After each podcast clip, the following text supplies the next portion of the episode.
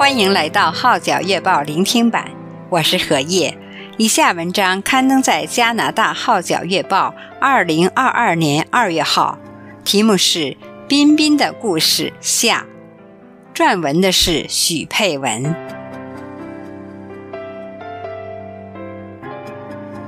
彬彬读书成绩本来还不错，他喜欢文学，所以语文考得比较好。其他科目也可以过关，可是升上初中，成绩就一落千丈。那时候我离开三明儿童村已经两年了。我收到马院长的信，告诉我彬彬的情况，希望我能劝导他。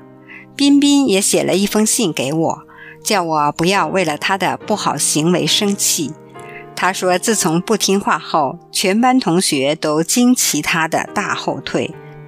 对他，我确实有点失望，因为我太爱他，关心他的心灵，了解他想念父亲，一有机会就带他去探监。可是他好像不懂得满足和感恩，只是一味的要求，要姐姐和我全心只照顾他一人，那是不可能的。为此，他故意不听话，捣蛋、打人、欺负人，在吃饭时看书。总是做一些反常的事情，叫人注意他，也叫人生气。当时我人在绵阳，心里担忧，接到他的信，忧喜参半。担心的是他读书走下坡，喜的是他说他长大了，懂事了。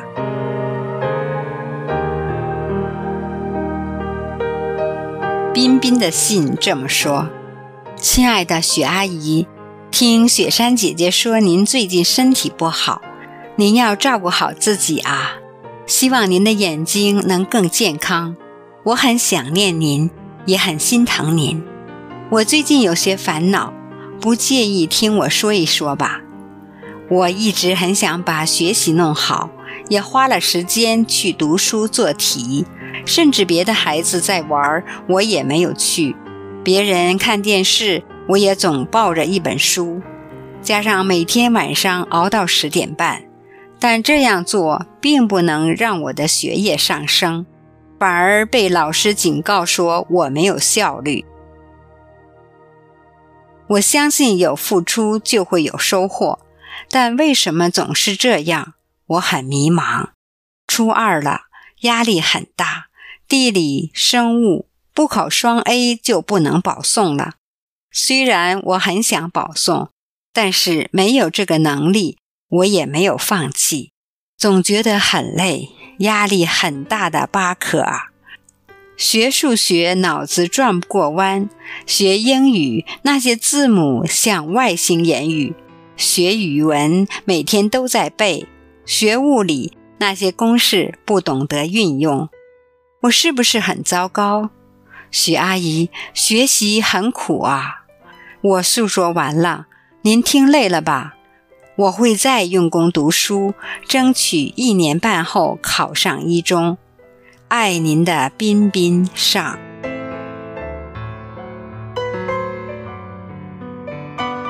下面是我的回信：彬彬，听雪山姐姐说你最近懂事很多，很听话，用功读书。其实不听话、叛逆都是成长的过程，差不多每个人都会有这种经历，是很平常、很正常的事，所以不必要为这些事感到内疚或折磨自己。彬彬，我读你的信，也相信你的压力很大。其实不单是你，很多初中生都有压力，有理想的孩子都会有压力。你看看我的意见能否帮助你？第一，休息和活动是需要的。我不希望你整天拿着书本，什么活动都不参加。你应该让脑筋休息一下，也让你的身体舒展一下，让整个人轻松一下。第二，可否请教老师读书的方法？有时候方法错了。就算怎样努力也达不到理想的成绩。诚恳认真的跟老师好好沟通他肯定会帮助你。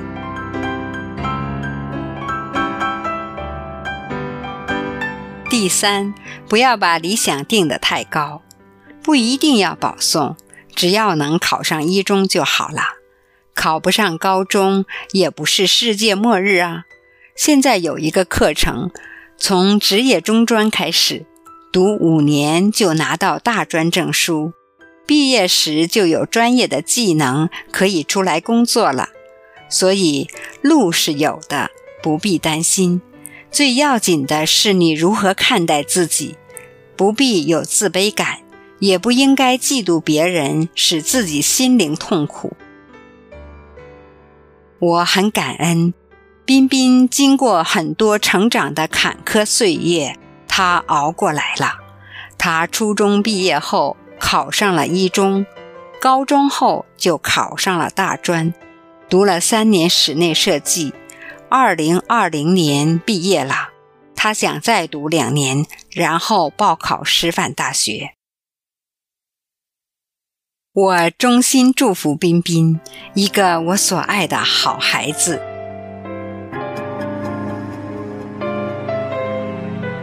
以上文章刊登在加拿大《号角月报》二零二二年二月号，题目是《彬彬的故事下》，撰文的是许佩文。我是何叶，多谢你对《号角月报》聆听版的支持。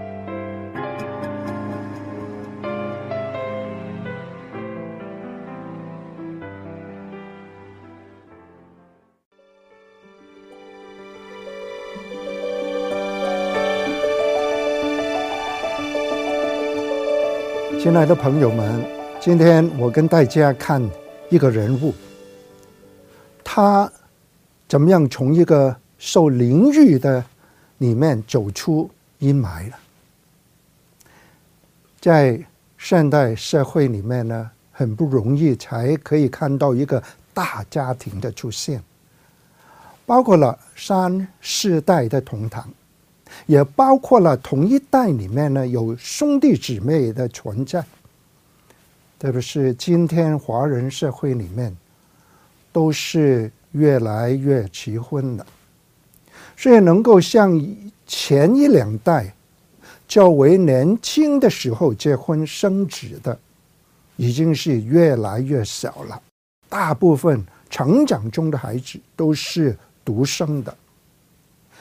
很多与人相处的技巧都拿捏不到，从小到大都是别人要迁就他。很多父母和祖父母都是觉得家中只有一位这么小的，做大人的做事事的迁就他吧。渐渐在成长之中就养成了。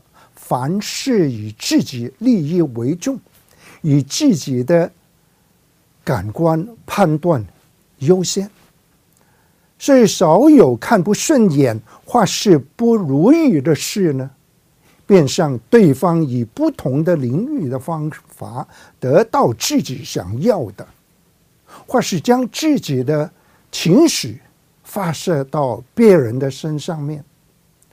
除了家庭的因素，还有社会的因素、朋辈的因素、自我形象的因素，在现代社会里面总括起来，大概我们可以看到有六方面的欺凌。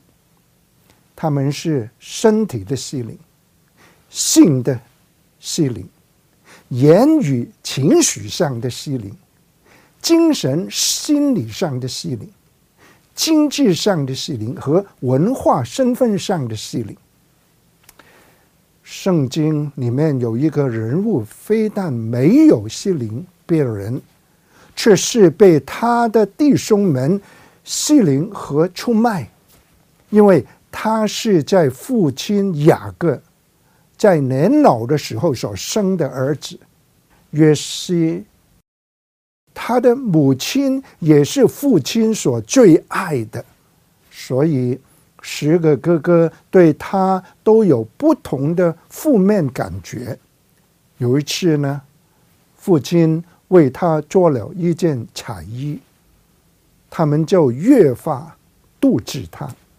事情不止如此啊，约西更将他在梦中所见哥哥们向他下拜的事告诉他们，以致他们更是恨他。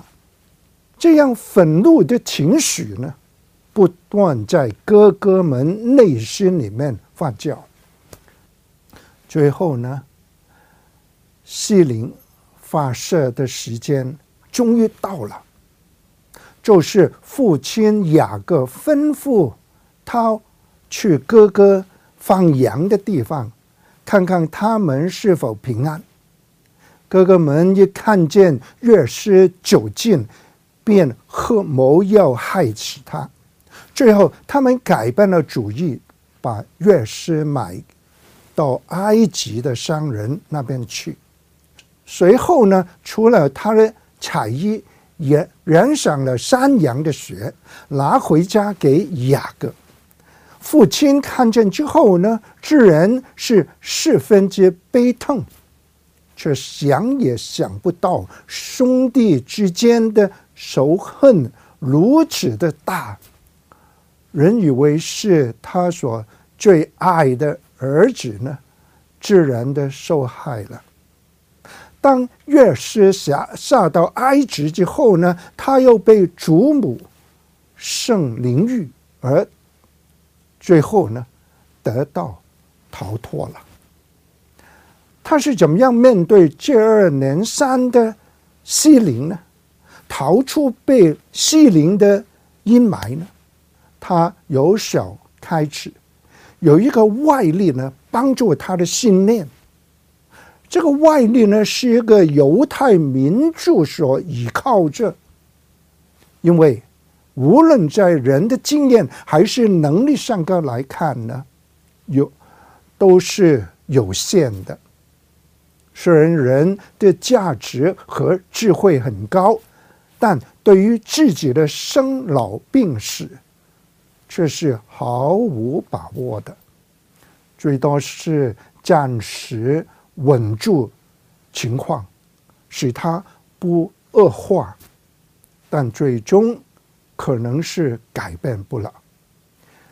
经过不同欺凌之后的约瑟，他没有怨天尤人，也没有对人失望，特别是。亲人对他的伤害呢，更没有自卑畏缩，性格因此而被扭曲过来了。他这样健康的心态，从他最后面对凌辱他的哥哥们所说的一番话，我们便可以看出他不被负面的经验和欺凌所影响。全因为他把持着这个外力，就是他们民族的神，也是创造人类和宇宙的主宰。他是做出我们生命成长的规律的哪位？他讲了什么？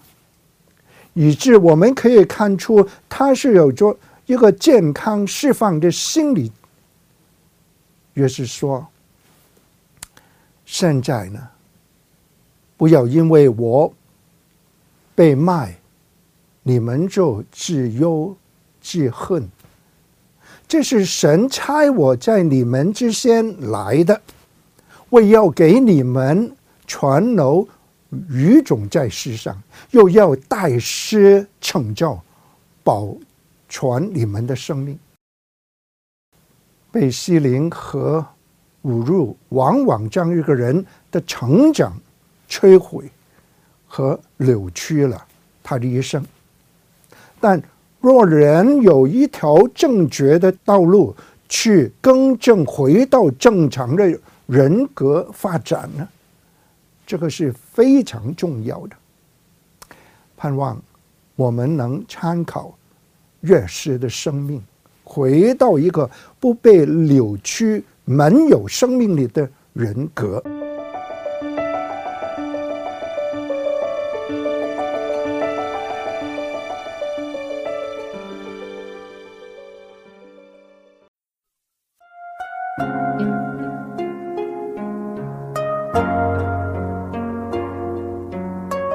欢迎来到《号角月报》聆听版，我是华峰。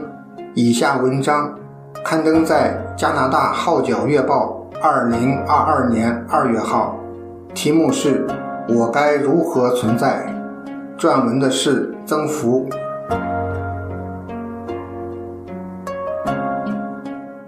多少人走着却困在原地，多少人活着却如同死去。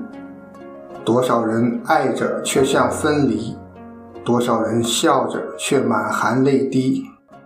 谁知道我们该去向何处？谁明白生命已变为何物？是否找个借口继续苟活，或是展翅高飞，保持愤怒？我该如何存在？存在是中国摇滚乐歌手汪峰的作品。于二零一一年取得北京的年度金曲奖项。作者用他激昂的呐喊，在一连串不用回答的修辞问题后，唱出点题需要回答的问题：我该如何存在？人与其他所有存在物的区别就在这里，我们会反省自己的存在。我们有追求另一境界的冲动与能力。回想起来，二零一一年应是较好的日子了。打倒全球秩序的疫情是差不多十年后的事情。那时的生活应是挺好的，但存在所唱的很像是实情的另一方面，是我们不太喜欢的一面。个人生活层面上是如此，社会层面上也是如此。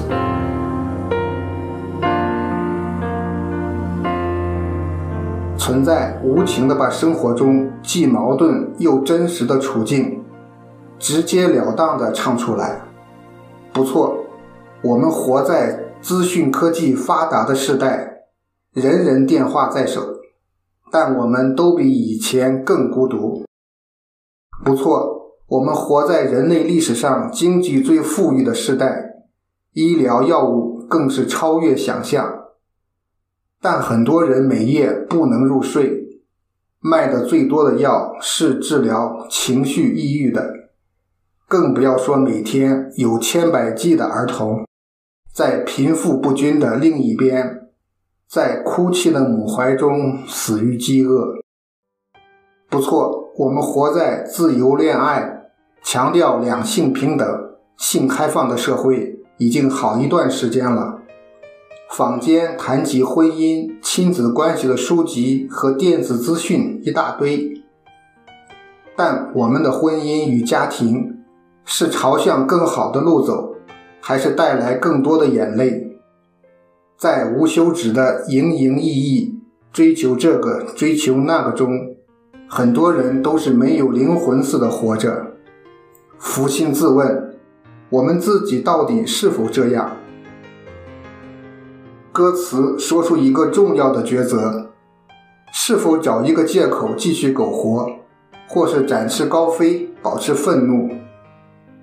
苟活是一种因循的态度。人人都是这样，那我也就这样吧。虽然我心底总是有些疑惑。总是缺乏那种因真善美得以彰显而带来的满足。相对于苟活的，就是择善固执、拒绝随波逐流、展翅高飞的生活态度。保持愤怒不是个人情绪管理有问题，而是心中依然有火，看见现实生活中的荒诞、腐朽，对真理的轻蔑，不会随便认命。不会轻易认同接受，而是保持不满。作为一个人，我们要决定该用哪一种态度继续存在。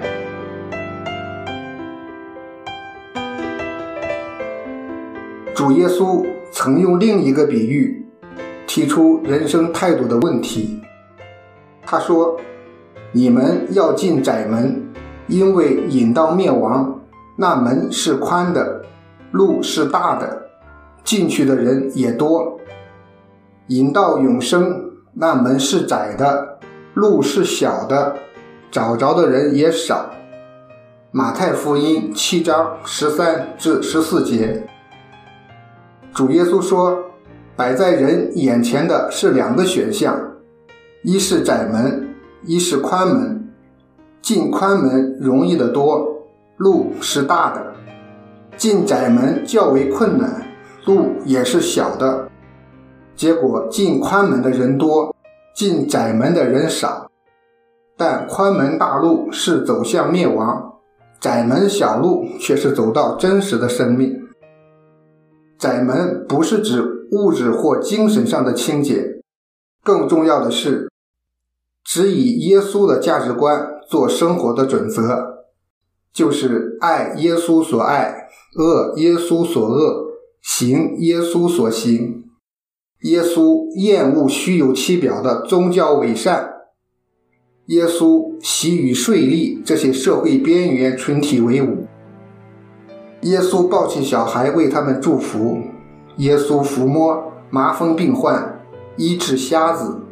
耶稣倾心尽意以身体力行教导自己的学生。耶稣最后在十字架上为你我的罪被钉死。耶稣的生命就是不苟活的窄路，他也邀请所有愿意跟从他的人一同走这条路。亲爱的朋友，你要如何存在？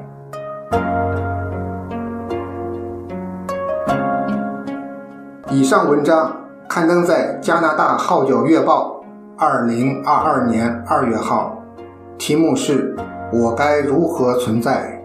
撰文的是曾福，我是华峰，多谢你对《号角月报》聆听版的支持。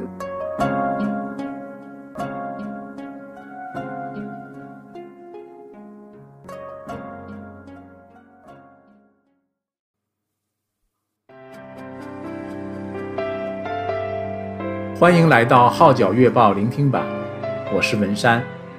以下文章。刊登在加拿大《号角月报》，二零二二年二月号，题目是“我为什么不接种疫苗”。撰文是陈晓玲。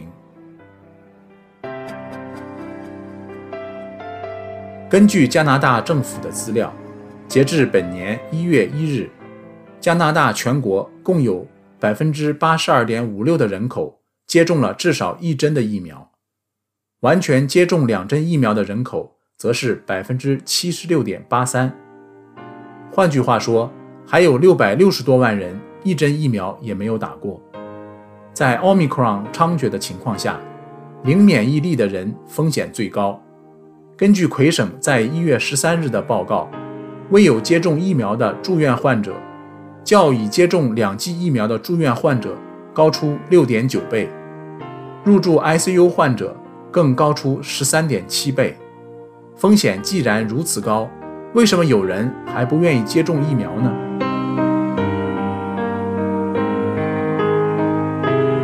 潘先生一家除了他之外，所有家庭成员都接种了疫苗。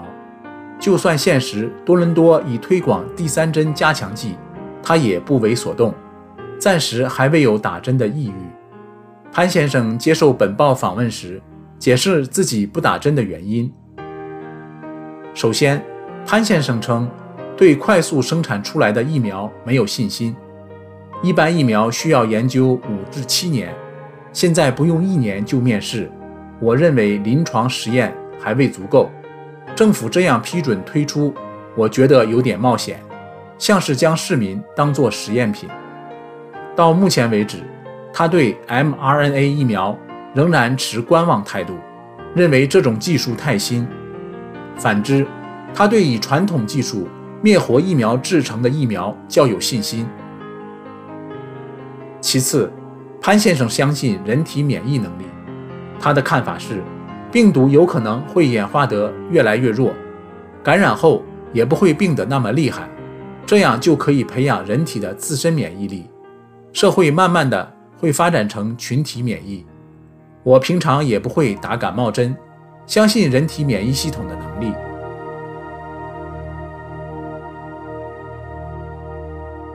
不过潘先生也不是死硬派，年近六十岁的他估计自己过几年也会去打针，不过要视乎实际的疫苗效果和有否副作用。另一方面，也要看政府的政策。他不认同现实一些强迫人打疫苗的政策，例如解雇不打疫苗的员工。他说：“当政府不再强迫人去打针时，我就会考虑去打针。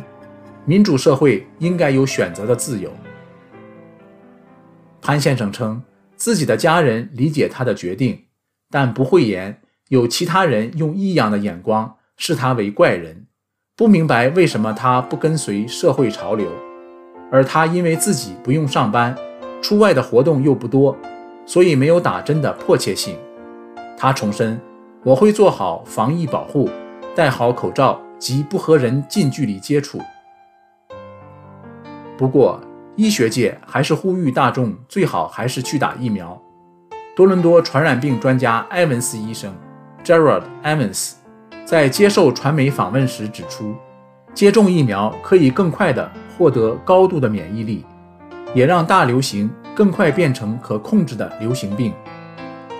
麦马士达大学生物化学及生物医学科学系副系主任米勒 （Matthew Miller） 医生更警告说，不接种疫苗而被感染的话，对个人可能产生严重后果，染病死亡，又或病后留下一大堆后遗症，也会令医疗保健系统面临风险。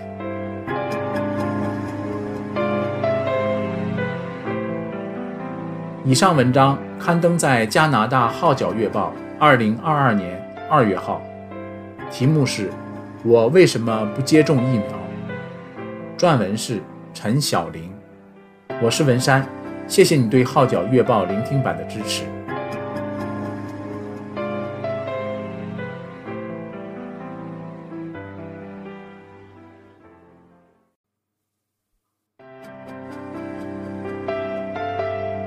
欢迎来到《号角月报》聆听版，我是文山。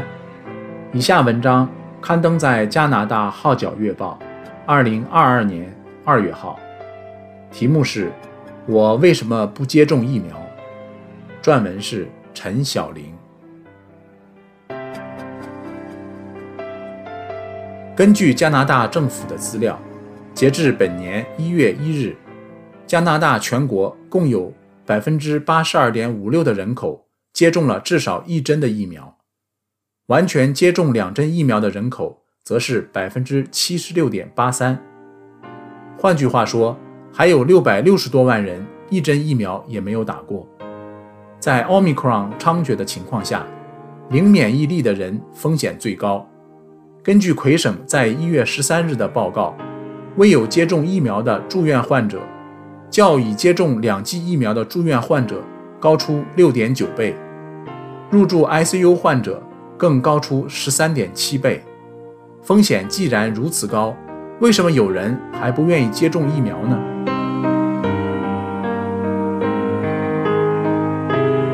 潘先生一家除了他之外，所有家庭成员都接种了疫苗。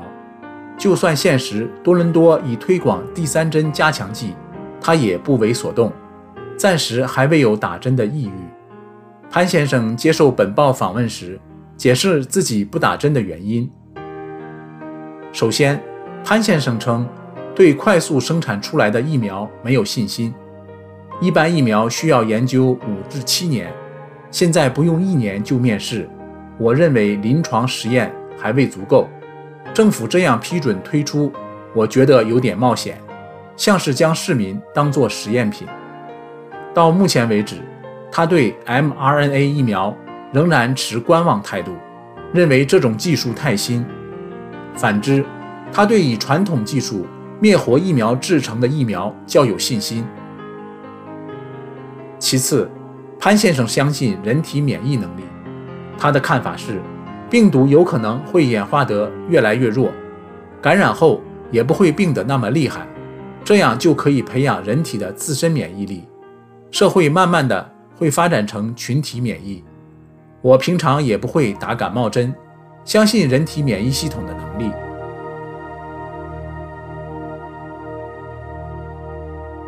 不过潘先生也不是死硬派，年近六十岁的他估计自己过几年也会去打针，不过要视乎实际的疫苗效果和有否副作用。另一方面，也要看政府的政策。他不认同现实一些强迫人打疫苗的政策，例如解雇不打疫苗的员工。他说：“当政府不再强迫人去打针时，我就会考虑去打针。民主社会应该有选择的自由。”潘先生称，自己的家人理解他的决定，但不讳言有其他人用异样的眼光视他为怪人。不明白为什么他不跟随社会潮流，而他因为自己不用上班，出外的活动又不多，所以没有打针的迫切性。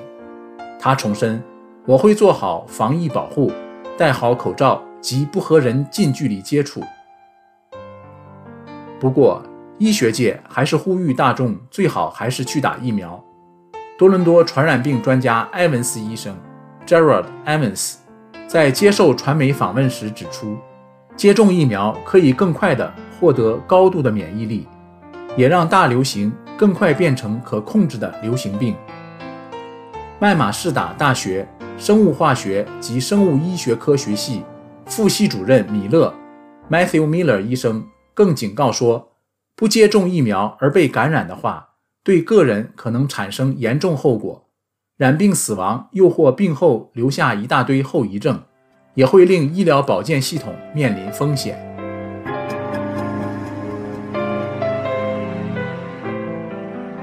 以上文章刊登在加拿大《号角月报》二零二二年二月号，题目是“我为什么不接种疫苗”，撰文是陈晓玲。我是文山，谢谢你对《号角月报》聆听版的支持。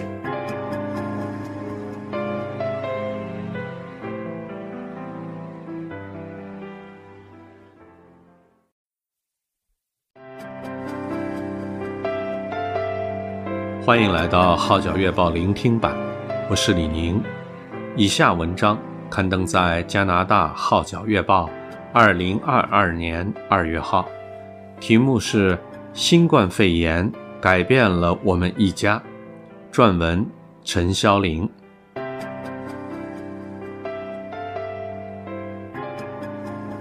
居住在多伦多的 Jeff 最明白疫苗的重要性。因为他们一家四口，其中三人就在去年四月还未有机会接种疫苗时感染了新冠病毒，太太更一度入 ICU，医生曾表示已无计可施，只能等待奇迹出现。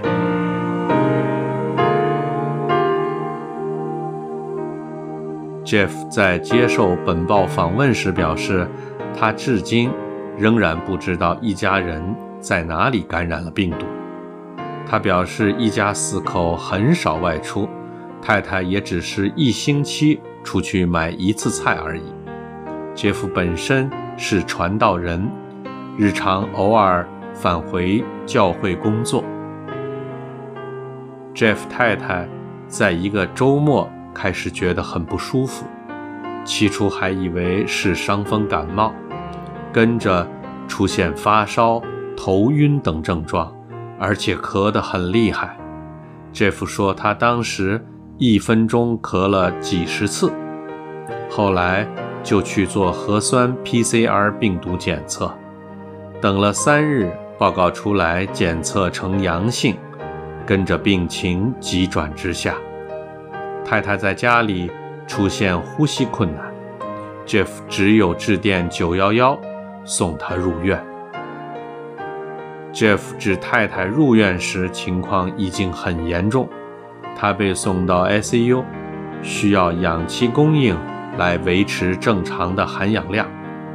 因为病毒攻击肺部，肺功能已经完全不行了。而在 ICU 留医的日子，对 Jeff 太太来说，更是一场噩梦。Jeff 称家人。不能到医院去探他，只能透过手机和他保持联络。可是那时他连说话的气力也没有，更因为治疗而要二十四小时趴睡，非常辛苦，情绪也很低落。Jeff 的太太忆述当时的情形，说：“我当时很惧怕，因为病情没有进展，不能呼吸，很怕自己会在几天内死掉，不能见两个儿子最后一面。食物很难吃，也不能入睡。我时常感到肚饿和抑郁。ICU 挤满了人，连走廊也躺着病人。”里面的声音很嘈杂，有病人失去理智的大叫，医生为了急救而走来走去，也有各种机器的声响。ICU 里不少垂危病人被送去抢救，但之后就再也没有回来了。我很害怕，我的神志不清，也很无助，只能祈祷求神帮助我。我要活下去，我要回家见自己的家人。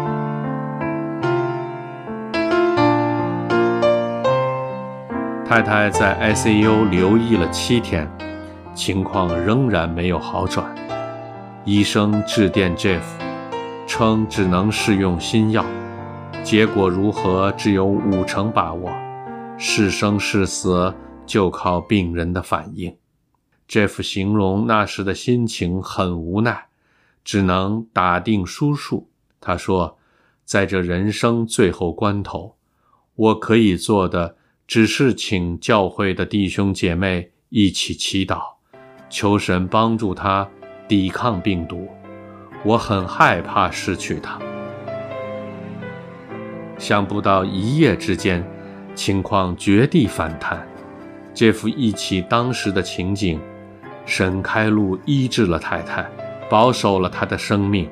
用药后，她开始自己能呼吸，血液内的含氧量增加，外来供应的氧气可以逐渐减少。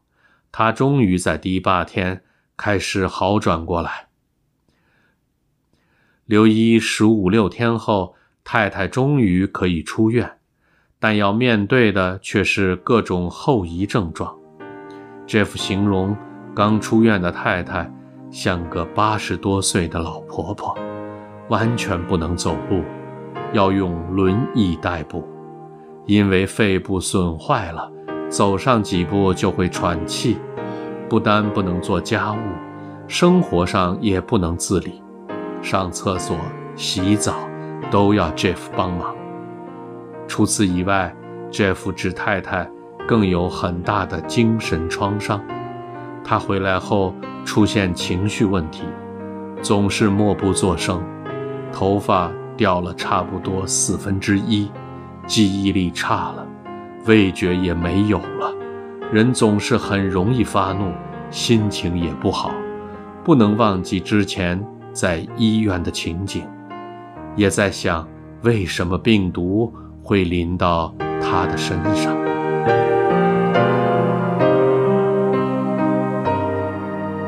这种情况差不多维持了两个多月，太太在家人的照顾下慢慢康复过来，虽然身体仍然容易疲劳，头发也没有长回来，部分味觉已永久失去，但生活已大致恢复正常，情绪也逐渐好转。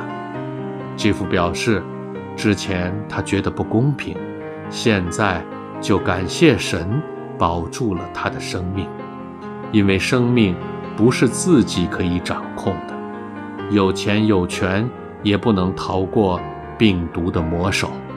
他明白，在 ICU 推出抢救的也可能是他，也可能永远不会再回来。Jeff 太太感激医护人员全力以赴去照顾他。总是鼓励他撑下去。太太患病期间，Jeff 和大儿子也感染了新冠病毒，只有小儿子幸免。而为了不让太太担心，他没有告诉他自己感染的事。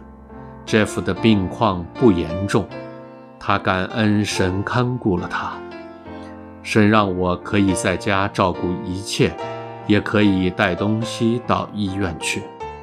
两个儿子自从妈妈感染了病毒后，也自动自觉做家务，分担父母的辛劳。每天起床便清洁家居，连门锁灯彻都擦抹得干干净净。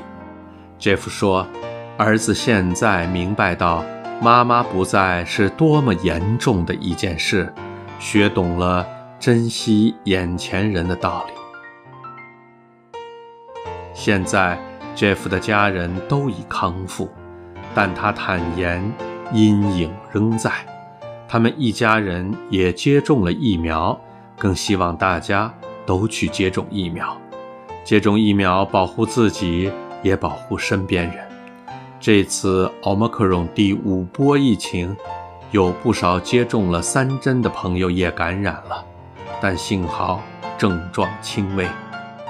作为传道人，Jeff 坦诚，当经历过自己一家人染上疫症，太太几乎死去之后，他有这样的感受：人生苦短。人控制不了自己的生命，我要珍惜自己的生命，要更明白神的旨意，为主耶稣干一些特别的事。我是个练武的人，我希望用武术去为神传扬福音。假如人不认识神，也许会害怕染上病毒，失去工作，甚至生命。这十四天，当我和太太通电话时，她的声音总让我觉得她快要死去，这令人很心痛和绝望。但唯有神可以实行奇迹，他让垂死的人活过来。我感受到神爱我们，他会保护他的儿女，在绝境中为我们预备道路。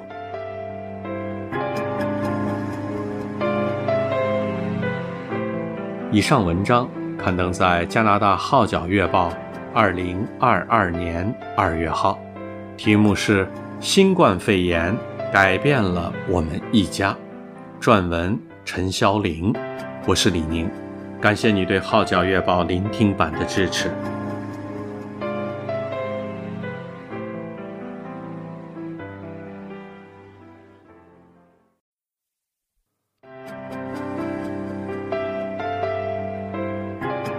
欢迎来到《号角月报》聆听版，我是文山。以下文章刊登在加拿大《号角月报》二零二二年二月号，题目是《由大流行到流行病》，撰文是陈晓玲。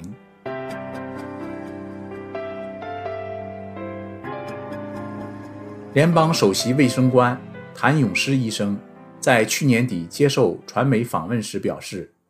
他不能预测大流行将会在何时结束，但他相信加拿大面对未来的病毒冲击时，将会有更好的管理方法，也更能预测病毒的特性。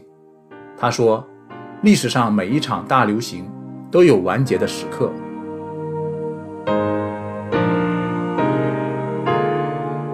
在经历了这场两年多的大流行后，大家都开始相信。”病毒不会就此消失，更实际的方法可能是怎样与它共存，就像每年的流行感冒一样。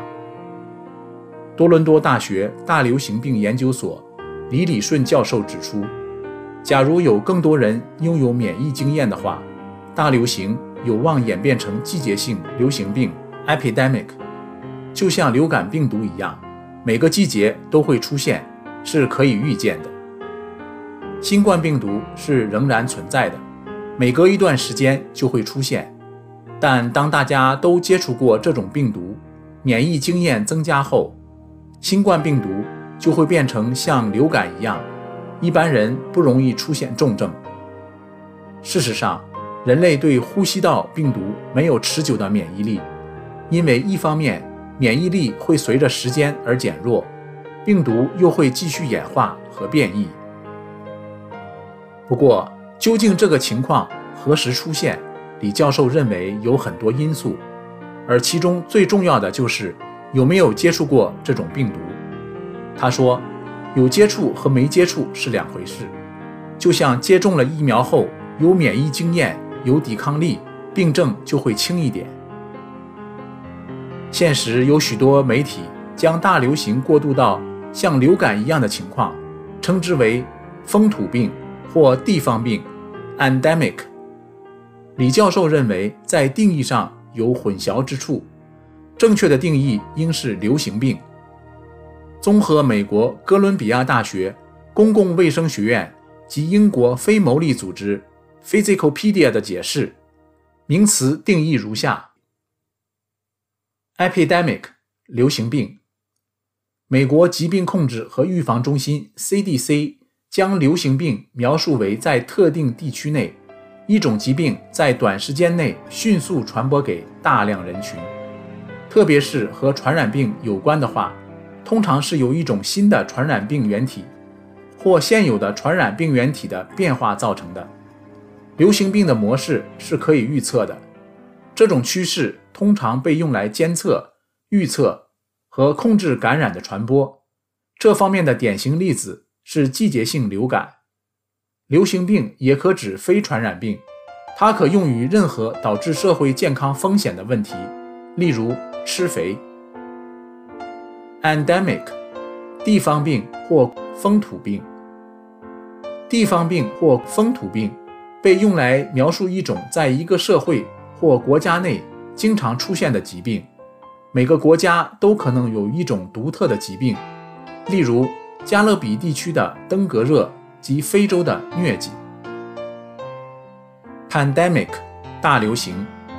大流行是用来描述一种在几个大陆或世界范围内迅速蔓延的传染性疾病。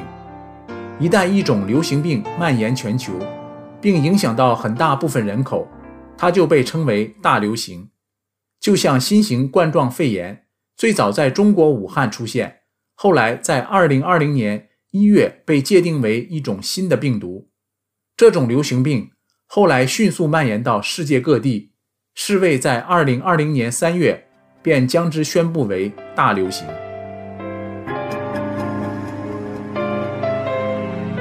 以上文章刊登在加拿大《号角月报》二零二二年二月号，题目是《由大流行到流行病》，撰文是陈晓玲。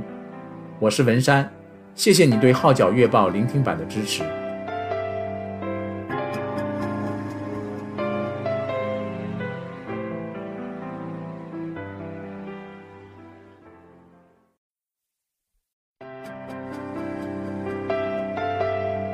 欢迎来到《号角月报》聆听版，我是文山。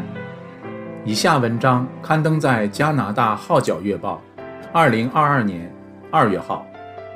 题目是“疫情何时了”，撰文是陈晓玲。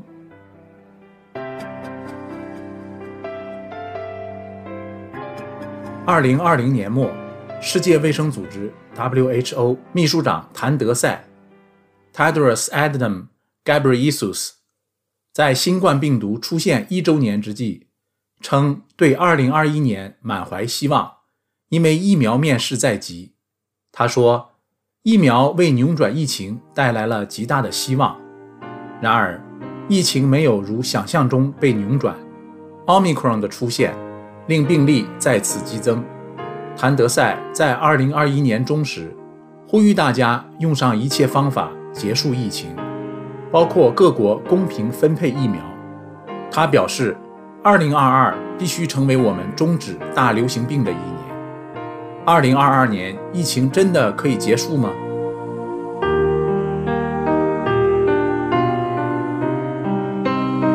？Omicron 令加拿大疫情再次肆虐。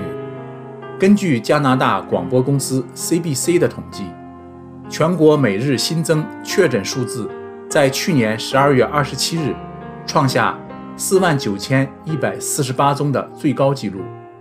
对比之下，一个月前，十一月二十七日，才不过三千零二十宗，而第五波疫情前的最高纪录也只是在2021年4月15日的9570宗。虽然今年元旦以后确诊数字看似回落，不过有专家指实际数字远超于此。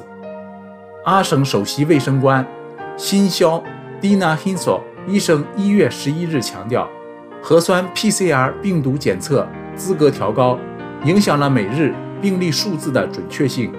他表示，实际病例数量起码是检测报告的十倍或更多。但吊诡的是，Omicron 带来海啸式的第五波疫情。不过，这种传染力强、杀伤力似乎较弱的变种病毒，却被认为会令大流行更快结束。卑诗省首席卫生官亨利医生 Bonnie Henry 在去年底接受 CBC 访问时称。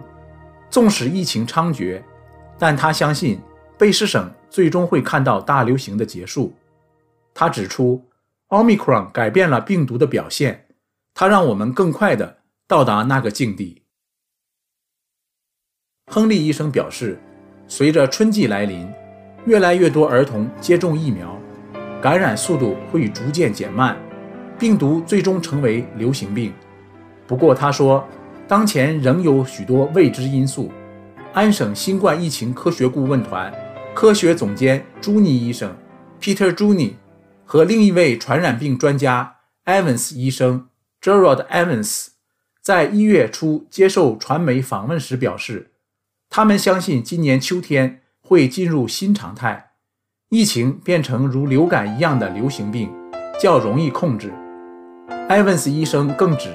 传染力强、毒性低的奥密克戎，结合注射疫苗，会令人们的免疫能力增加得更快。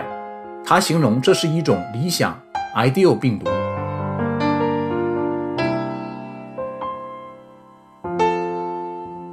究竟疫情是否已见曙光？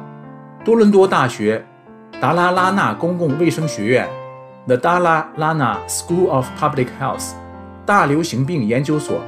Institute for Pandemics 主任李礼顺教授接受本报访问，他认为疫情其实非常严峻，绝不能掉以轻心。李教授之前曾在香港中文大学医学院任职内科及药物治疗学系感染及传染病科主管。他于2003年曾参与香港非典型肺炎 SARS 的抗疫工作。李教授在一月初接受访问，当时安省的每日感染数字惊人，在一月一日录得一万八千四百四十五宗，创下单日新增确诊数字的记录。但入院、入住 ICU、死亡数字仍未及之前第三波的记录，令人感觉 Omicron 是一种比较温和的病毒，疫情似乎好转。李教授认为，解读这些数字。需要留意时间性的演化，他解释道：“由感染到出现病症，直至到入院，其中会有一个 time lag 时间滞差。我们在这样短的时间内很难预料疫情的发展。今天是一月四日，已有一千三百多人入院，二百六十六人入住 ICU，当中有人需要使用呼吸机。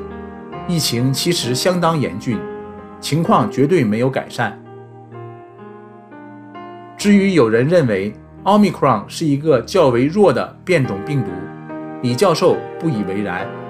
他表示，根据数据，虽然 Omicron 对肺部的感染力较弱，但由于传染力强，感染人数也就更多，一样会造成相当多的人出现严重并发症，以致入院或死亡。特别是那些没有打针的人，身体抵抗力弱的长期病患。和未完全接种的儿童，即使是身体健壮的人，也不是零风险，一样有机会变成重症。所以，这绝对不是一种弱的病毒。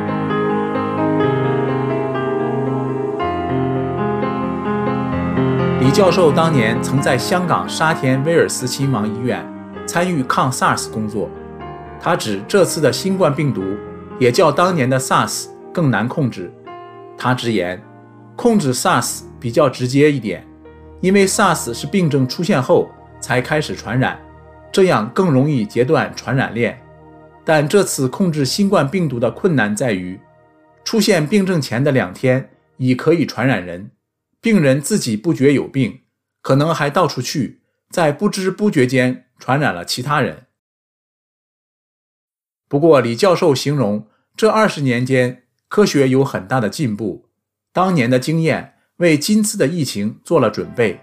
他回忆道：“那时 SARS 是很难将病毒找出来的，根本不知道病毒的特性。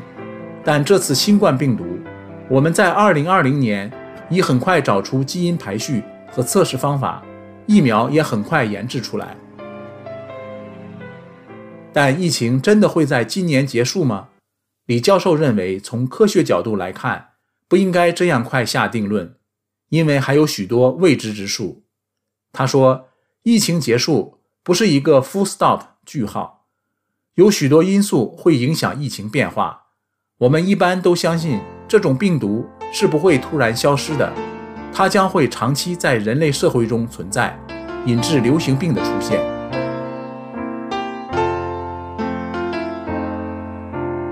李教授指出，影响疫情变化的因素有以下几种：一、免疫经验。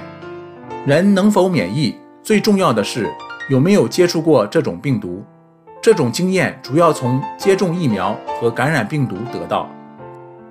二、疫苗覆盖率。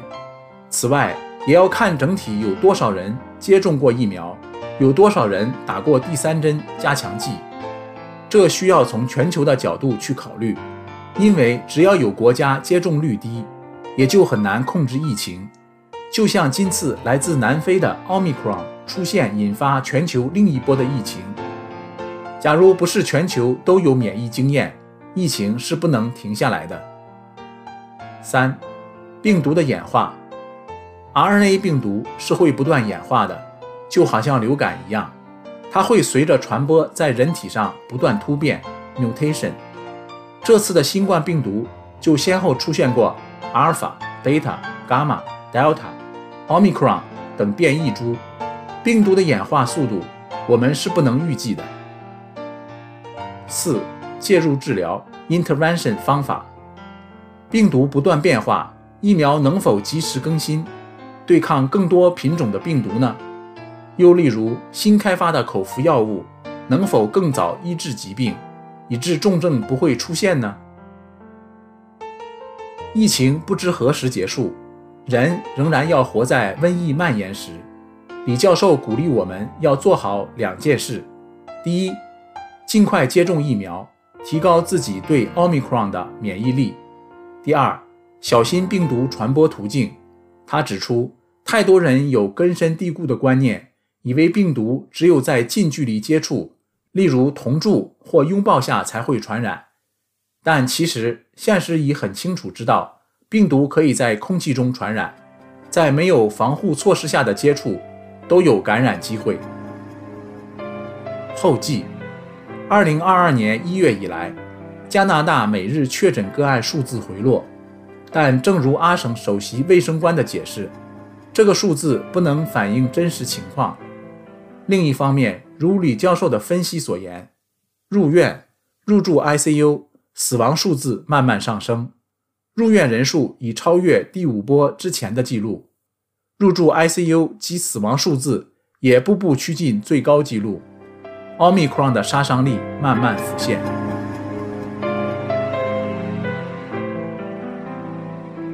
以上文章刊登在加拿大《号角月报》二零二二年二月号，题目是《疫情何时了》，撰文是陈晓玲。我是文山，谢谢你对《号角月报》聆听版的支持。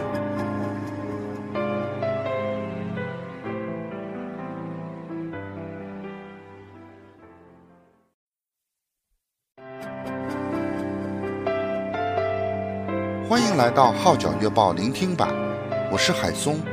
以下文章刊登在加拿大《号角月报》二零二二年二月号，题目是《疫情何时了》。耶稣说：“把他带到我这里来吧。”这是本期的点题文章。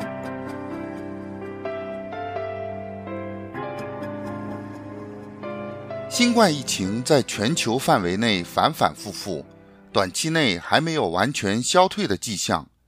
面对凶猛的疫情，各国政府都使出浑身解数，出台各种防控措施。各大制药公司也加紧研发新的疫苗，并与各国政府一道提高疫苗接种的普及率。尽管如此，面对病毒和疫情，整个世界都陷入了一个无法走出的迷城，恐惧、倦怠、沮丧的情绪在每个角落弥漫。各地的人都在忍耐中过活。此次疫情，无论就其严重性、渗透性、持久性各方面，都是史无前例的。在深受疫情困扰之时，我们何不探其根源，从另一层面去思考疫情问题？事实上，纵观人类社会，多种天灾与人祸、危机和矛盾。都是由于人类道德败坏、信仰缺失、远离造物主而造成的。人类狂妄自大，肆意放纵个人的欲望，以致构成了现今这个又不信又悖谬的时代。其实，我们都可以在历史中取得借鉴，从前人的经验中拨乱反正，在谬误中反思反省，寻找出路。当大家都在呐喊“疫情何时了？还要忍耐到几时”的时候，且让我们先看看昔日耶稣替人医病的一段记载，再而窥探事件里的深层意义。圣经马太福音十七章记述说，当时有一个人，因为儿子害癫痫病，屡医罔效，于是便来见耶稣，请他为儿子治病。耶稣回答他说：“这又不信又悖谬的时代啊，我在你们这里要到几时呢？我忍耐你们要到几时呢？把他带到我这里来吧。”马太福音十七章十七节，耶稣的回答反映出当时的人都是自以为能的，一众都在偏行己路，活在不信神的悖谬时代中。即使耶稣出现，不断医病行奇事，传讲天国福音，也不是人人愿意相信。不过，耶稣却以无比忍耐、万般慈爱的心肠，让人能知所悔改，等候人来归向神。故事的结果当然是耶稣把患病的孩子完全治愈。虽然耶稣也慨叹说：“我忍耐你们要到几时呢？”但实际上，耶稣所体现出来的却是忍耐心、慈爱心和怜悯心。所以他说：“把他带到我这里来吧，把病人带到耶稣面前来，这就是核心所在，也是一切问题的解答之源。把疾病带到神那里来吧，把难处带到神那里来吧，把人心带到神那里来吧。终极答案就在这里。”疫情何时了？我们相信，问题的症结并不在于什么时候终结，而是在于如何在疫情中找到出路。圣经历代志下七章十四节一针见血地指出：这称为我名下的子民，若是自卑、祷告、寻求我的面，转离他们的恶行，我必从天上垂听，赦免他们的罪。医治他们的地，原来解决人类困境的出路就在眼前。当我们以为自己都是十分忍耐的在疫下生活时，不要忘记耶稣正以更大的耐心等候着我们回转，等候着给我们医治。耶稣所说的“把他带到我这里来吧”的这个他，所指的既是病人，也是难处，更是人心。当人心归向到神里面的时候，从神而来的平安就会在心中启动，心灵亦能从意境中得着释放。至于疫情何时了，已是次要的问题了。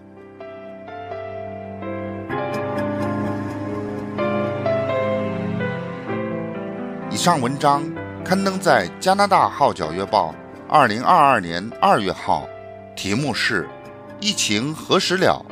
耶稣说：“把他带到我这里来吧。”这是本期的点题文章。我是海松，感谢您对《号角月报》聆听版的支持。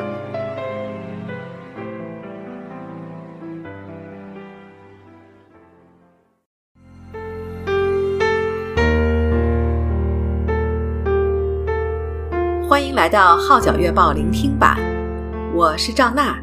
以下文章刊登在加拿大《号角月报》二零二二年二月号，题目是《调节心态，适应新环境》。撰文的是梁林天慧。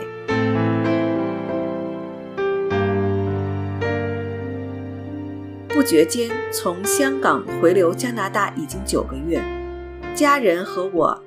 仍然十分关心香港的近况和朋友，偶尔在社交媒体或 Facebook 上发放一些近照，跟朋友们通通消息。看到他们的回复，总觉得很窝心。其实照片多是展现高兴的一面。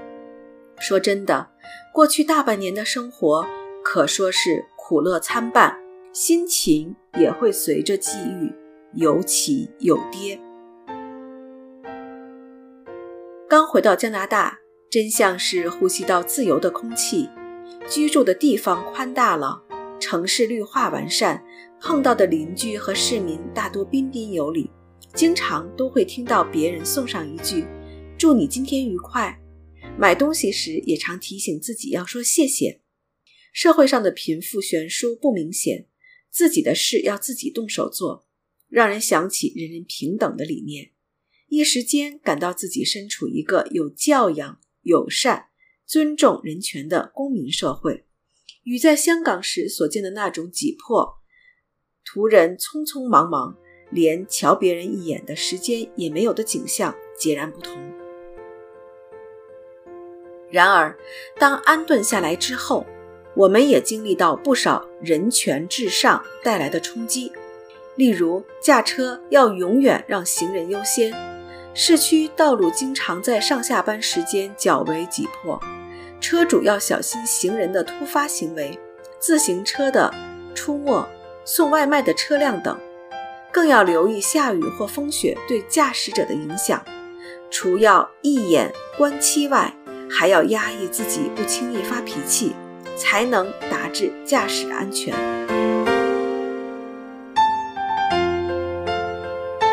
人权和平等的观念，让社会人士看工作无分贵贱。DIY 理念要求人们亲自动手砌家具、修理房子，鲜有家庭雇佣家庭佣工料理家务。原因是家佣薪金昂贵，工时和权益均备受保障。我听过一些家庭因找不到适合的家佣照顾长者。最后决定把老人送回香港的事例。作为回流人士，我虽然十分认同人人平等与自食其力等理念，可是，在老家习惯有佣人帮忙处理家务、照顾儿女，现在则要事事自己动手，这些转变都需时适应。有朋友提醒我们，与陌生人闲聊也要额外小心，不要随便问及他人的家庭与婚姻状况，要充分尊重隐私，更不宜触及敏感的种族问题。要顾及话题内容是否会引起别人误会，有否歧视之嫌，甚至某些称号，如印第安人、爱斯基摩人等。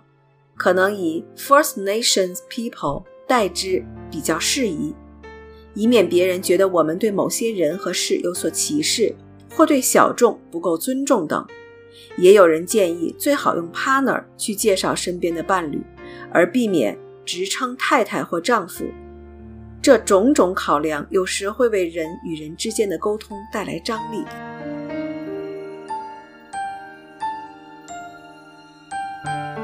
刚底部的几个月，实在被充足的空间感、优美的自然生态环境深深吸引。光顾餐厅、咖啡店不用预先留座，宁静的生活环境有助人多做反思、进行创作。享受大自然等。但当我们步入寒冬季节，那空间感会否变成空虚、寂寞、茫然的感觉？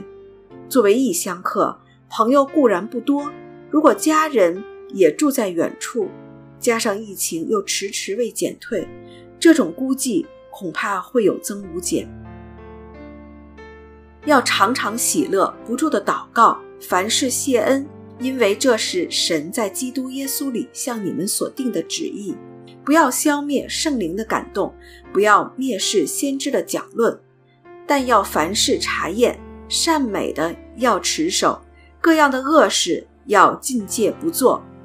帖撒罗尼迦前书五章十六至二十二节。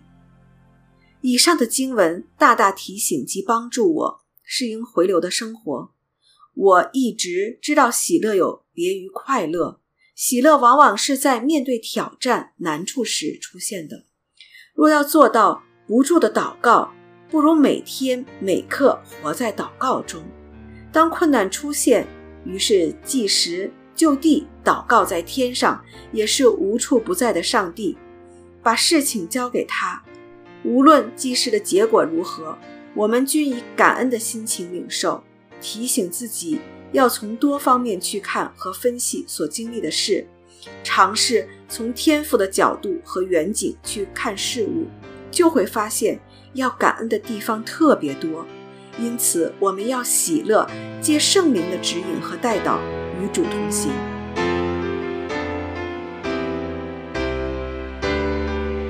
做好管家也是一个有助适应的圣经教导。我们既然决定在加拿大退休定居，当然要明白到自己的身份、资历和昔日对社会的贡献，不一定为这里的人所知，因此并不期望别人对我做优先考虑或要求特级尊重。当不再介怀别人的看法和态度，自然就会处之泰然。只希望自己可以做个好管家，好好管理每月的收支，寻找可以服侍的岗位，顺服他的安排，把自己的恩赐献出，服务有需要的群体。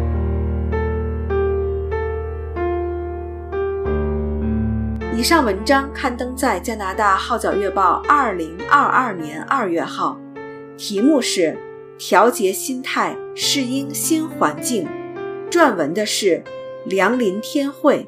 我是赵娜，谢谢您对《号角月报》聆听版的支持。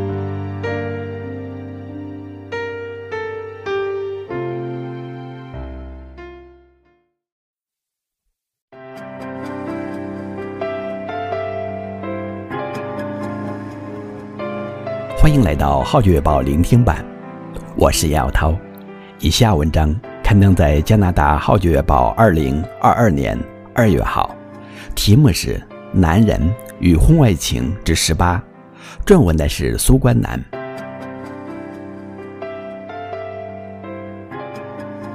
积极主动去改善婚姻关系，是预防婚外情的上策之一。幸福绝不是必然的。是夫妇双方共同努力的成果。十多年前，有一个星期五的晚上，太太突然对我说：“明天下午，我想和你一起去喝下午茶。”我从来都没有星期六下午去喝下午茶的习惯，而且一星期五天的工作已经够疲惫的了。星期六不用上班，最好还是在床上睡个午觉。下午茶对我来说，实在没有什么意义，所以我立刻拒绝了。太太当时没有表示什么，但过了不久，她又再次发出同样的邀请，我又推辞了。再不久，她又重提下午茶约会，最后我还是觉得不好意思再推，只有答应了。所以在一个星期六下午，我勉为其难地陪太太一起去喝下午茶，地点是她提议的那家。我也曾去过的餐厅。当天下午，餐厅顾客不多。说真的，那天下午我真的累得要命。不过，当我坐下来，靠在座背软绵绵的靠背上，也感到蛮舒服。我随便叫了一杯咖啡，一个面包，加片牛油，那是我很喜欢的小吃。出乎意料的，咖啡很香浓可口，面包也很好吃。我很少到这家餐厅吃东西，后来松弛一下，因为我的社工生涯每天都忙，一个星期下来，已经体力透支，甚至有一种心力交瘁的感觉。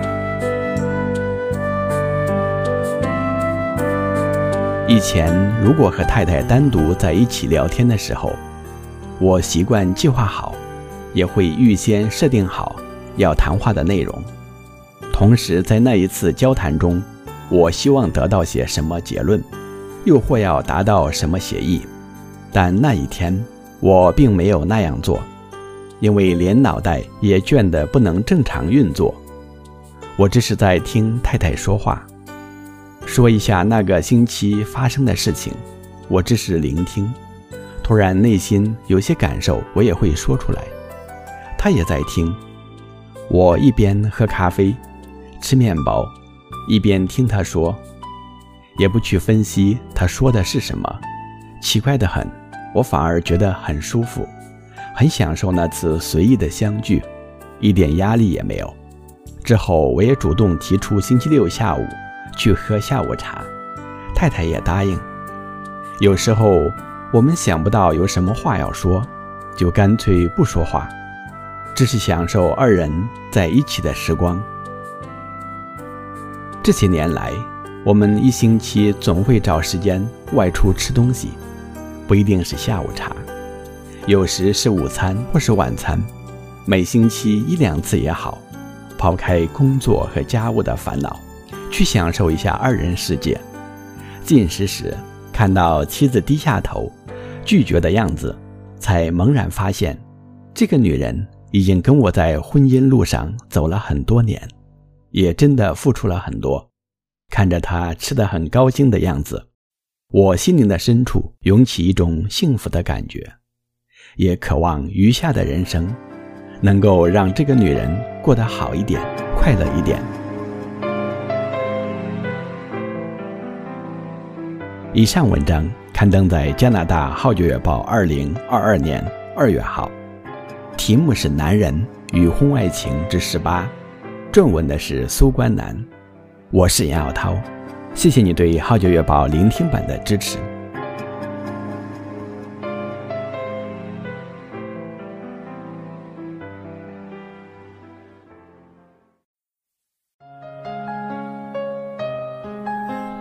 欢迎来到《号角月报》聆听版，我是赵娜。以下文章刊登在加拿大《号角月报》二零二二年二月号，题目是《二零二二经济大气候》，撰文的是袁国雄。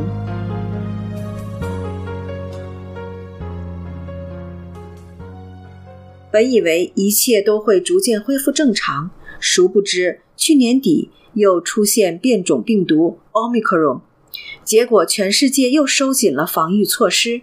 虽然不同国家和地区的防御政策松紧有异，但无论如何，总令人有一种泄气的感觉。对于2022年的经济大环境，大家认为会是悲观还是乐观？每一年，国际货币基金会 IMF。都会发表全球经济展望的详细报告。对2022年的简预测，大概可归纳成三个重点：第一，全球经济增长将会比去年略低，由于之前曾出现过疫情缓和的情况，让大部分行业可以在去年重启，再加上各国政府大手笔派钱，令2021年的全球生产总值 GDP。增长了百分之五点九，预料二零二二年将会回落至百分之四点九。值得注意的是，虽然整体表现并不如去年强劲，但仍然比长远平均增长率百分之三点三为高，因此经济出现衰退的机会不大。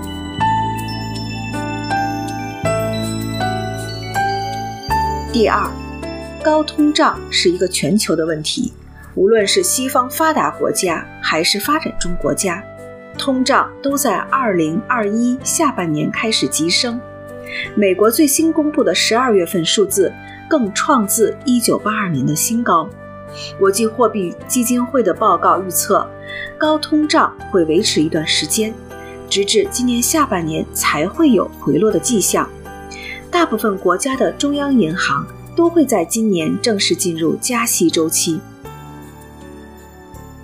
第三，疫苗接种率在不同国家仍存在着很大的分别。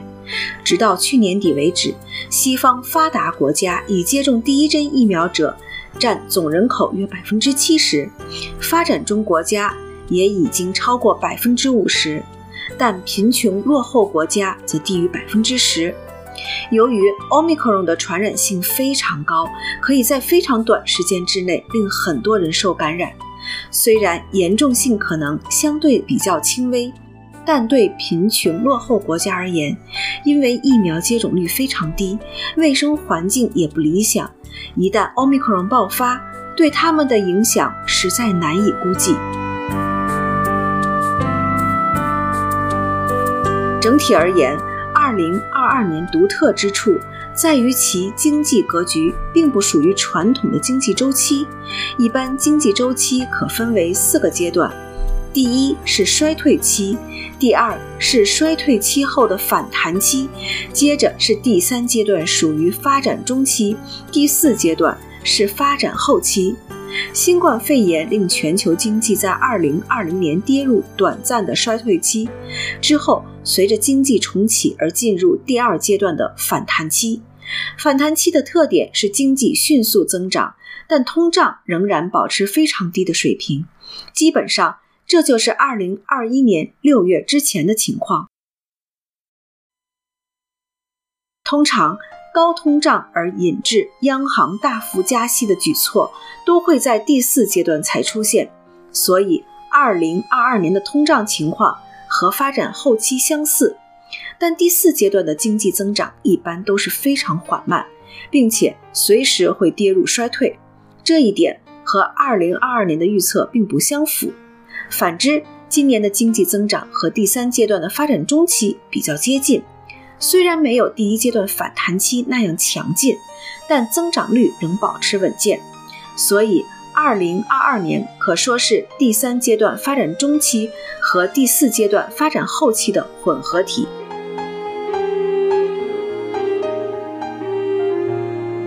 以上所谈及的一切都是根据目前情况而做的预测，未来十二个月会发生什么事，根本无人可以预知。甚至连国际货币基金会这样庞大的组织，他们也聘用了很多有分量的经济分析师，仍时常会被人取笑他们的预测大部分都不准确。特别是2022年，实在有太多不能预测的因素存在，例如通胀会否在下半年开始缓和，新冠病毒下一个变种会是什么，Omicron 是否最后一波。美国的中期选举会产生什么影响？中国又会出现什么改革？这一切未知之数都可以令世界政治经济出现翻天覆地的变化，所以很多时的预测到最后就变成不可预测。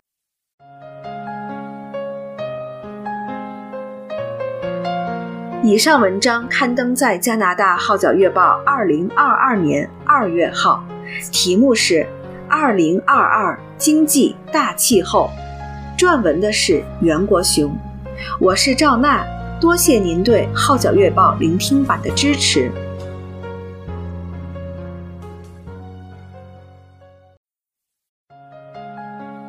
欢迎来到《号角月报》聆听版，我是何叶。以下文章刊登在加拿大《号角月报》二零二二年二月号，题目是《人心换成猪心：移植器官与医学道德的争议》，撰文的是灵信。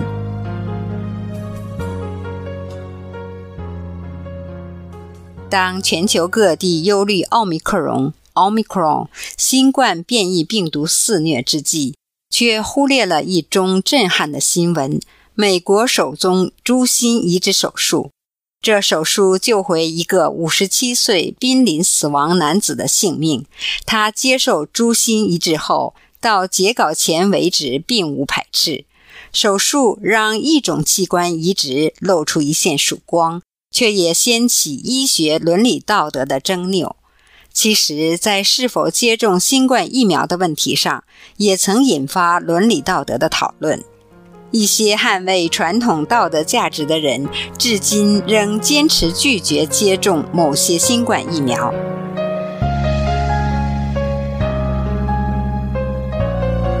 在一位巴基斯坦裔医生 Dr. Mohammad Mohideen 的指导下，美国马里兰大学医学中心 （University of Maryland Medical Center） 的团队。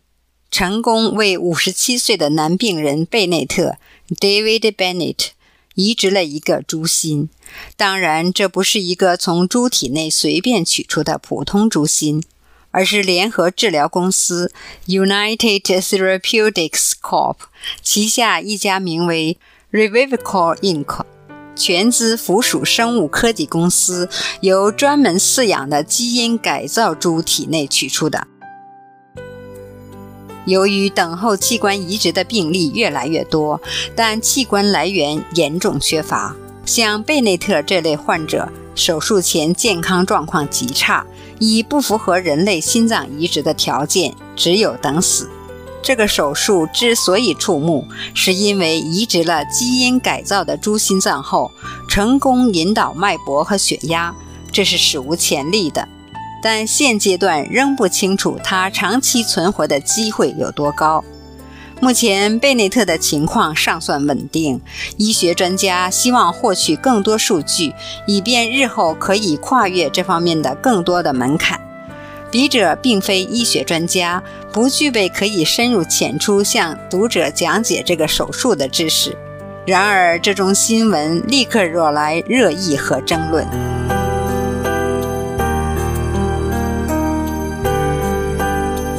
首先，已经有人提出，患者贝内特曾于1988年因持械伤人而被判监十年，受害人也于2007年逝世。受害人家属认为，医疗团队不应花那么多人力物力来让他苟延残喘。不过，团队指出，贝内特早已服刑，每个人当有需要时都符合获得救治的资格。同时，由谁来判定哪些人应该救活，哪些人就死有余辜？另一项争议涉及动物和人类权益。善待动物组织向来反对用动物来做医学试验，认为改造动物基因让它们的器官类似人类器官，然后杀掉割取器官移植都欠妥。况且续命成功率不高。是不道德、浪费资源和滥杀动物的恶行。有维护人权的组织也指出，用人体来做这方面的试验风险非常高，违背人类生老病死的自然定律。医学专家则表示，急需移植器官的病人多不胜数，很多人在轮候器官移植时就去世。基因改造器官或许是个出路。此外，支持的人强调。逾期用四十只猴子来做试验，也及不上从四个病人身上获得的数据来得更实用可靠。不同宗教信仰对移植基因改造的动物器官也有不同见解。例如，伊斯兰教和犹太教一向认为猪是不洁净的动物。不过，有资深犹太拉比表示，食猪肉当然视为不洁净，但移植猪器官。并不涉及食物的宗教条文，伊斯兰教也有类似的看法，认为只要挽回生命，采用动物器官是允许的。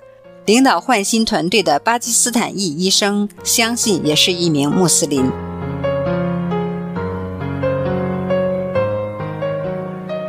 医学专家补充说，异种移植 （xenotransplantation） 早已存在。例如，1984年，美国一位外科医生尝试将佛佛心脏移植到一名女婴 baby fi 体内，可惜女婴只存活二十天。另外，猪心瓣已广泛用于人体内，猪皮也经常用于烧伤后的手术，是一种生物敷料。当人们仍在争论基因改造器官移植时，日本庆应大学 Keio University 医疗团队宣布，去年十二月展开了为脊髓损伤患者移植由诱导多能干细胞 （Induced Pluripotent Stem Cells），英文简称 iPS cells，制成神经细胞的临床研究。患者进展顺利，希望在患者康复治疗期间，用一年时间搜集这项临床研究在安全与运动功能方面的数据。日本在 iPS 细胞方面的科研具有前瞻地位，也绕过早期研究干细胞所带来的伦理道德难题。一九九六年，多利复制羊 （Dolly the Sheep） 出生，干细胞的研究也出现在大众视野范围。不过，科学家必须透过卵细胞和体细胞的结合，从人工培植的胚胎取得干细胞。如果把这个流程应用到人类或治病方面，那就衍生道德争议。例如，卵细胞的来源是否会助长卵细胞的买卖？细胞核转移过程是否安全？利用复制胚胎治病又是否属于以命换命？种种疑问仍有待解决。可幸的是，日本 iPS 细胞技术不再使用卵细胞。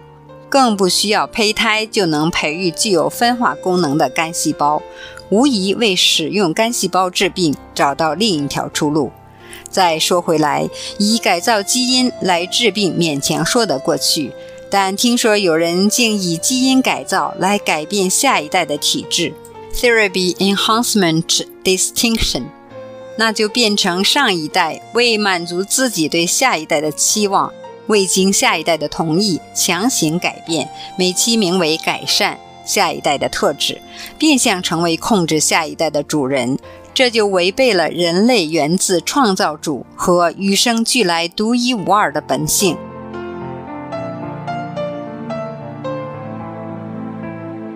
至今仍有部分支持生存权的团体或宗教人士不愿意接种新冠疫苗，理由是在疫苗研发和生产的阶段，某些疫苗最初是从胎儿细胞中分离出来，其中一些来自流产胎儿。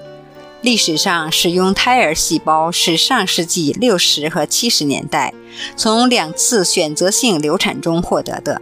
用于制造甲型肝炎、风疹和狂犬病疫苗的开发，当时为获得胎儿细胞而做的坠胎手术也是选择性的，并且不是全然为了研发疫苗。由于病毒需要以细胞为宿主来生长，人类细胞比动物细胞更容易制成疫苗，而胎儿细胞比其他细胞类型可以使用的时间更长。据悉，某些新冠疫苗的研发的确使用过胎儿细胞系 （fetal cell lines），包括1973年从胎儿中分离出的一种肾细胞系，以及1985年从一个流产胎儿中分离出的视网膜细胞系。它们可能源于自然流产或选择性流产。医药公司强调。任何依据这些历史上使用过的细胞系而制成的疫苗，绝不会要求或请求现实的孕妇坠胎来研发疫苗。说到这里，有宗教信仰或反坠胎的人，或许会对某些新冠疫苗产生疑虑，但关键是每个人都要掌握准确的信息，也要参考其他宗教或反坠胎团体。对新冠疫苗的看法，故此强制接种或坚持拒绝接种都不是焦点。人人必须有自由，凭充足资讯、个人良心和对社会的责任来决定。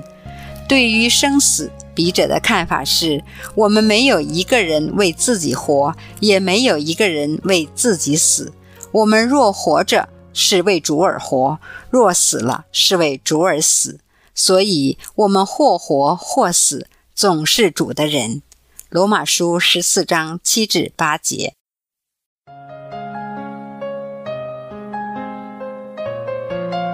以上文章刊登在加拿大《号角月报》二零二二年二月号，题目是《人心换成猪心：移植器官与医学道德的争议》，撰文的是林信。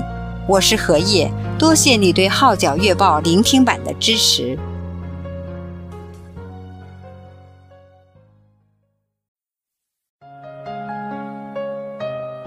欢迎来到《号角月报》聆听版。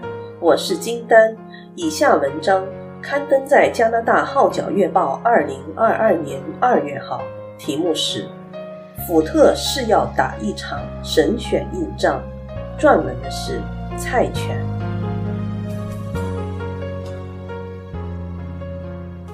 安省前朝政府在自由党党领韦恩领导下，丑闻层出不穷，政绩可谓一塌糊涂。以道格·福特为首的进步保守党，在二零一八年六月轻易地把自由党赶下台，结束其在安省近十五年的执政。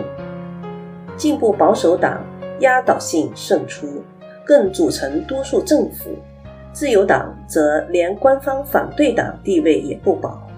当年，三名华裔候选人彭景威、韦秋佩芳和柯文彬。趁着进步保守党的绝佳形势，顺利当选省议员。在今年六月二日的安省省选，福特和他的团队还享有四年前的竞选优势吗？商人出身的福特上任初期，为了落实竞选承诺，全力削减前朝自由党政府留下的财政赤字，希望尽快达到收支平衡。可是，大幅削减开支引来省民不满，民望插水。不过，在前年新冠病毒大爆发后，因为福特抗疫表现积极，天天向省民汇报疫情，不管成果如何，他这种进取又具诚意的态度，赢回不少省民好感。在二零二零年五月的民调结果显示，安省民众对福特政府的抗议行动感到满意，福特的名望在三个月内急升百分之三十八，成为最大赢家，以百分之六十九的支持率从全国倒数第三跃居第四位，当时与第三名的匹斯省省长贺锦仅差百分之二。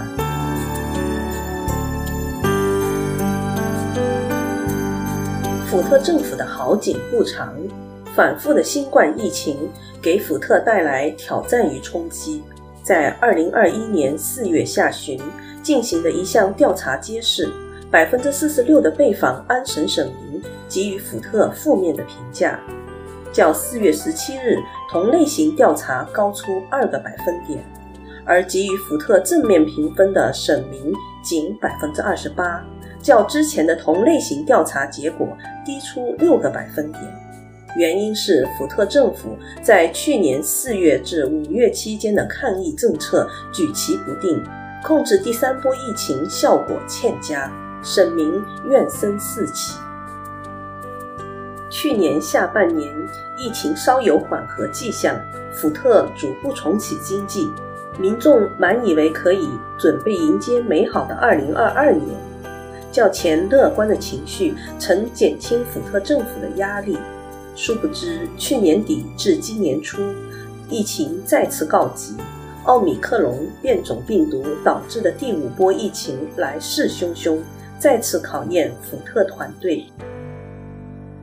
安省政府在截止今年一月中的几周民意调查结果显示，随着疫情再度席卷安省。省民对其去年处理疫情的手法越来越不满，省府一直关注民间对省府施政的看法，因此有省府出资委托多伦多私人咨询公司进行问卷调查，每周都把调查结果呈报省长，当中包括省民对公共卫生限制疫苗护照和强制疫苗接种政策的意见。从二零二一年以来的三十五份周报结果显示随着疫情反复爆发民众对省府的支持率一再下降。报告揭示省民的不满情绪在去年四月底至五月初达到顶点当时，百分之五十一的受访者表示，省府在应对第三波疫情方面做得差劲或非常差劲。只有百分之十九的受访者表示，省府做得好或优秀。在整个二零二零年，省民认为福特政府在错误轨道上的观点，在百分之二十至百分之二十五的范围内波动。二零二一年初开始发生变化，尤其是第二波疫潮达到顶峰并持续恶化时，到了第三波疫潮深达顶峰，百分之五十二的受访者表示政府走错了路。之后，从五月至九月中旬的调查中，认为省府在正轨上的观点回升，但已无法回复至第三波之前的水平。二零二二年并没有给福特政府带来曙光，传染程度极高的奥密克戎变种病毒实在太厉害，感染个案短时间内倍数暴升。福特迫于在二零二二年一月三日宣布进一步限制卫生措施。学校上网课至少两周至一月十七日，暂时关闭餐馆和健身房的室内服务，并且暂停非紧急医疗程序，以避免安省的医疗保健系统崩溃。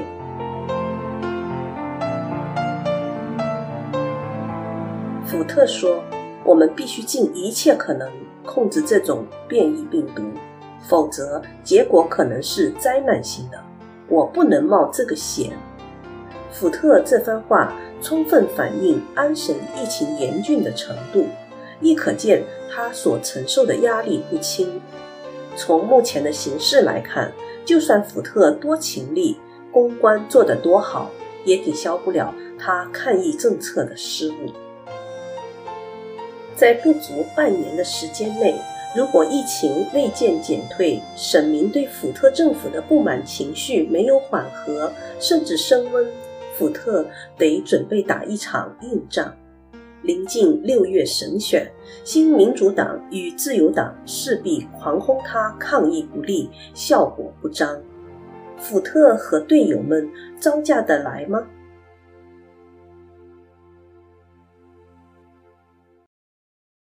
以上文章。刊登在加拿大《号角月报》二零二二年二月号，题目是“福特是要打一场省选硬仗”，撰文的是蔡全。我是金丹，多谢您对《号角月报》聆听版的支持。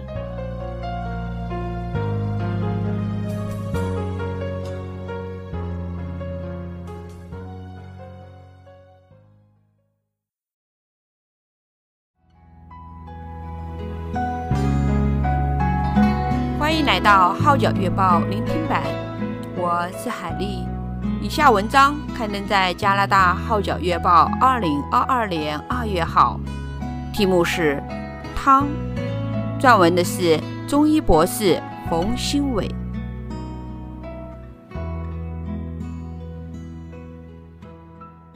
华人，尤其是住在南方一带的居民，向来十分重视汤。因为它不但是日常饮食的一部分，更是重要的营养补充剂，本身已是食疗的一种。在中医中药界“药吃同源”的原则下，汤功用等同于煎药。当今之世，并非人人都懂得汤的功用，更重要的是，同一款汤，并非每个人都适合饮用。如果喝下不适合自己体质的汤，可能会出现头晕、小便频密，甚至咽喉瘙痒、咳嗽等症状。亦有别人喝后会出现粉刺、咽喉痛、容易动怒或失眠等。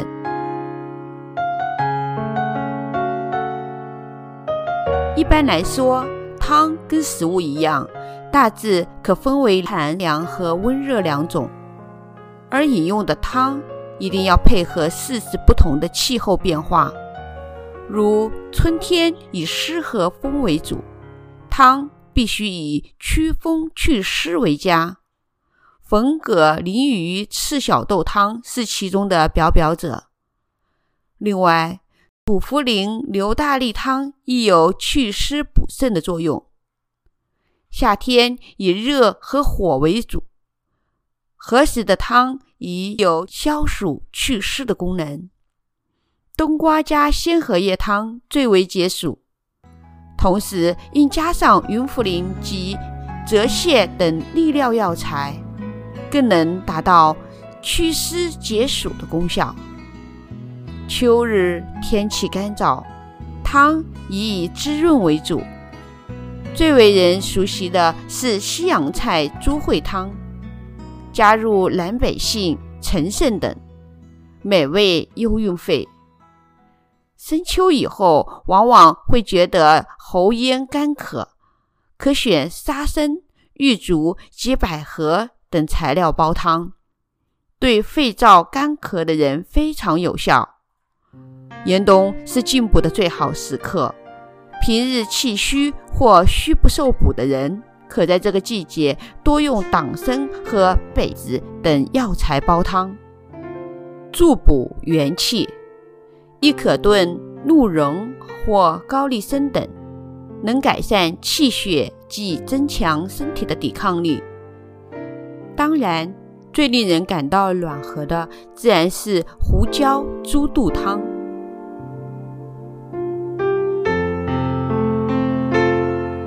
冬以后，天气干燥，长时间处于暖气房内，更容易引起喉部的不适。加上过年过节会吃些煎炸食品或火锅之类，往往导致喉干舌燥，夜半感到口渴，又或干咳无痰，不妨试以银耳、南北杏、沙参、玉竹。无花果煲汤，饭前后各一碗，持续两三天，保证助阵皆减，老少皆宜。这些吃材有以下特点：银耳润肺补脾益胃，提升免疫力，尤其对老年人、高血压及糖尿病者有改善的作用。沙参。运燥增加体内的分泌，唯有感冒或伤风咳嗽者不宜用沙参。玉竹可增强心力，玉竹分广竹，较便宜，但略带酸味；还有海竹，售价较高，较甜，随意选购。南北杏，润肺。及祛痰，无花果滋润补肺，主治肺燥脾虚。肺燥主要症状为气短自汗，声音低而无力，时寒时热，平常容易感冒，脸色苍白。脾虚则指肠胃功能退化，饮食减少，吃后消化不良。倦怠乏力，大便清稀，脸色萎黄。煲汤时，以上吃材的分量分别是：银耳一两，沙参及玉竹各半两，南北杏共四钱，无花果四枚，另加陈皮八分之一片，瘦肉六两。做法是：先把银耳及陈皮浸入清水半小时，陈皮去内瓤，洗净沙参、玉竹与南北杏浸于清水中备用。将全部材料加入十二碗沸水内煮两小时，调味即可饮用。以上文章刊登在加拿大《号角月报》二零二二年二月号，题目是《汤》，撰文的是中医博士冯兴伟。我是海丽，谢谢你对《号角月报》聆听版的支持。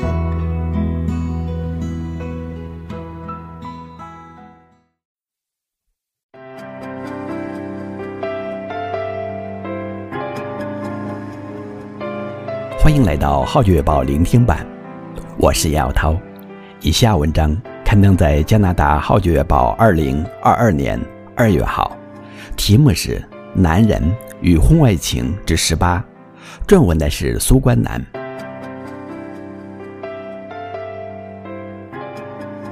积极主动去改善婚姻关系，是预防婚外情的上策之一。幸福绝不是必然的。是夫妇双方共同努力的成果。十多年前，有一个星期五的晚上，太太突然对我说：“明天下午，我想和你一起去喝下午茶。”我从来都没有星期六下午去喝下午茶的习惯，而且一星期五天的工作已经够疲惫的了。星期六不用上班，最好还是在床上睡个午觉。下午茶对我来说，实在没有什么意义，所以我立刻拒绝了。太太当时没有表示什么，但过了不久，她又再次发出同样的邀请，我又推辞了。再不久，她又重提下午茶约会，最后我还是觉得不好意思再推，只有答应了。所以在一个星期六下午，我勉为其难地陪太太一起去喝下午茶，地点是她提议的那家。我也曾去过的餐厅。当天下午，餐厅顾客不多。说真的，那天下午我真的累得要命。不过，当我坐下来，靠在座背软绵绵的靠背上，也感到蛮舒服。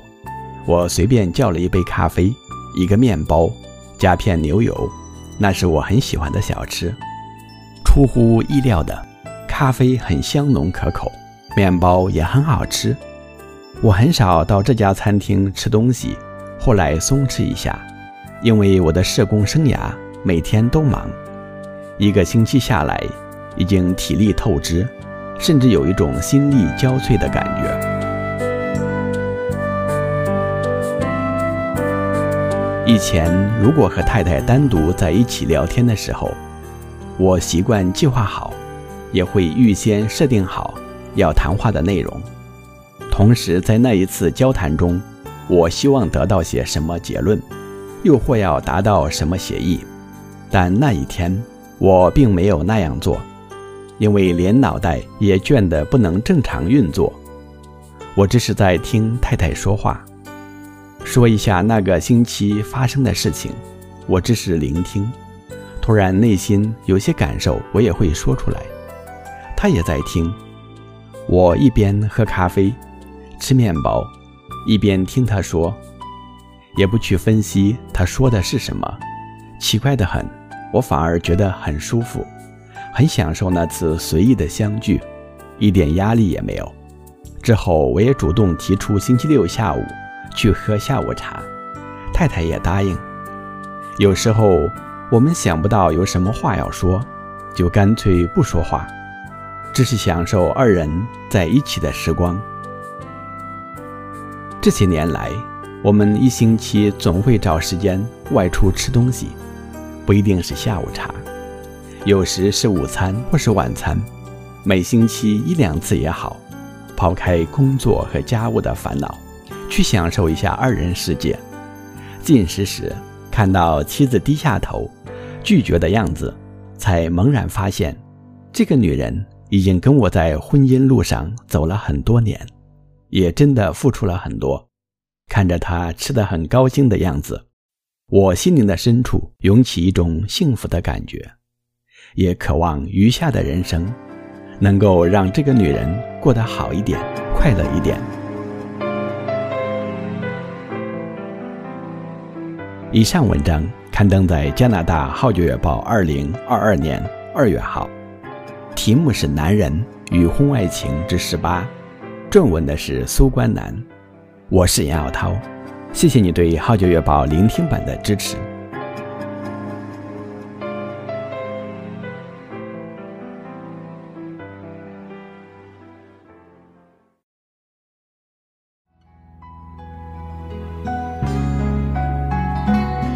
欢迎来到《浩久月报》聆听版，我是杨耀涛。以下文章刊登在加拿大《号角月报》二零二二年二月号，题目是《冰雪行 Paso Lake Provincial Park》，撰文的是小驴。今年的冬天似乎没有往年那么寒冷，大风暴雪的严寒日子暂时仍未遇到。趁周末假期好天气，我决定前往 Paso Lake Provincial Park 公园，位于金士顿东北面六十公里处。从多伦多开车需要三小时左右。虽说冬天不太冷，但出发前一两天。刚下过一场雪，由于 Paso Lake Provincial Park 属于没有维修的省级公园，路径不好走，但生态环境保持得相当完整，游客非常少。对于喜欢原始生态的我来说，俨如天堂般美丽吸引。从401高速转入47省道的一段，由于铲雪车经常来往，开车不觉有困难。但一进入景区范围，情况真有天壤之别，路面状况异常恶劣，大有举步维艰之叹。即使是平路，也会滑方向盘，在上下斜坡的路段行车，滑方向盘更为明显。那是一条单程路，没法走回头，只能硬着头皮一直往前行。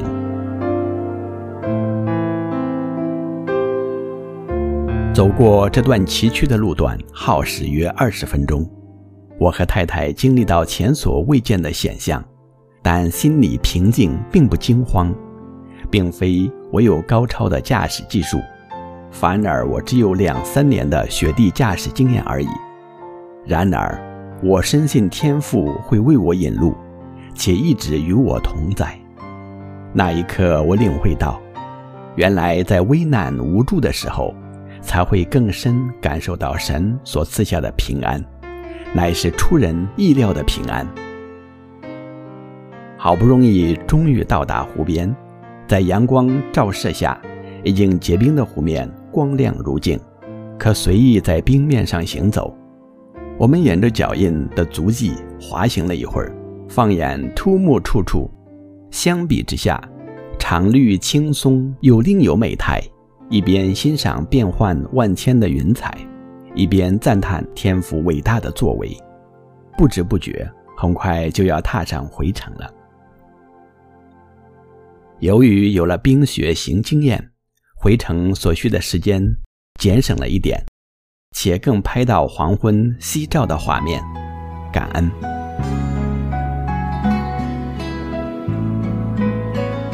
以上文章。刊登在加拿大《号角报》二零二二年二月号，题目是《冰雪行 Paso Lake Provincial Park》，撰文的是小驴，我是严耀涛，谢谢你对《号角月报》聆听版的支持。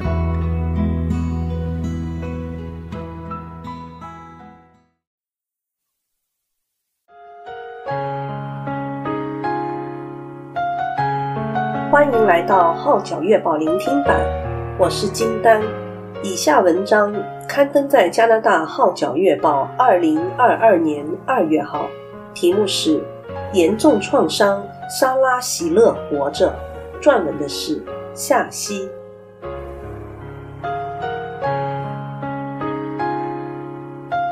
你知道快乐和喜乐的区别吗？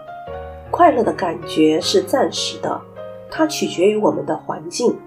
好事发生在我们身上，我们就感到快乐；坏事发生了，我们就失落。但喜乐不是一种感觉，是一种心态，是一种生活态度。尽管处境严峻，靠着我们所相信的神，还是可以喜乐。我认识一个女孩，她的喜乐就是无法用世人的角度理解的。这是我最好朋友莎拉的故事。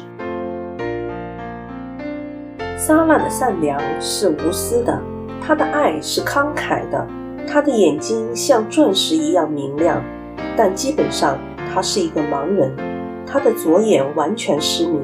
在特殊眼镜的帮助下，右眼可以看到一点点，导致莎拉残疾乃源于一次严重的车祸。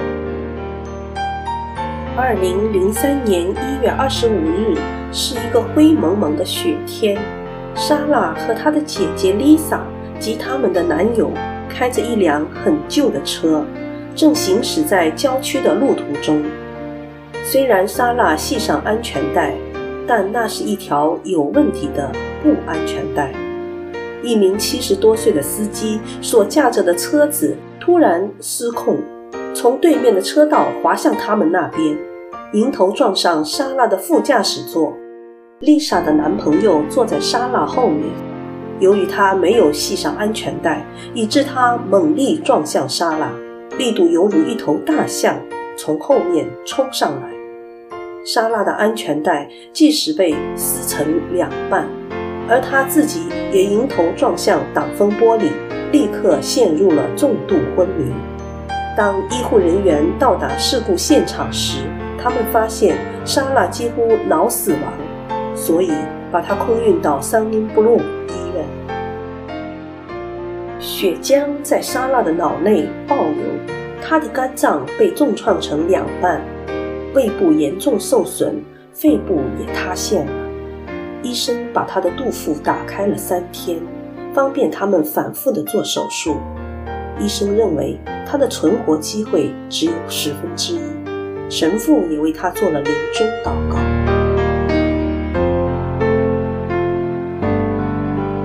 莎拉的父母伊芙琳和大卫遭受到难以形容的打击，莎拉在 ICU，丽莎也被送到 ICU。他们的兄弟安东尼听到噩耗之后也昏倒在急诊室。在那悲惨的一天，他们三个孩子都进了医院，工作人员为他们在地上室安排了一个房间，因为莎拉随时会死去。有一个晚上，在洗手间里的伊芙琳突然有一种无名的恐惧感，窗户被风吹得猛烈摇晃。站在外面的大卫看到洗手间的门也在摇晃，在爱尔兰文化里，这是一种死神来临的意象。果然，大卫的传呼机响了，说莎拉的脑压已经高到跳表，她就要死去了。他们在医院的走廊疯跑，一边跑一边祈求上帝不要带走他们的女儿。接下来发生的事，莎拉是这样描述的：她说，记得当我看到白光的那一刹，我仿佛飘向了云层，遇见耶稣。我和他手挽着手，咯咯的笑着。突然，他把我推开，摇摇头说：“No。”我问：“Why? Why？” 他继续摇摇头。突然，我看到他身后的天际，美得令人叹为观止，天父的脸就印在上面。下一秒，一切都变黑了，我被送了回来。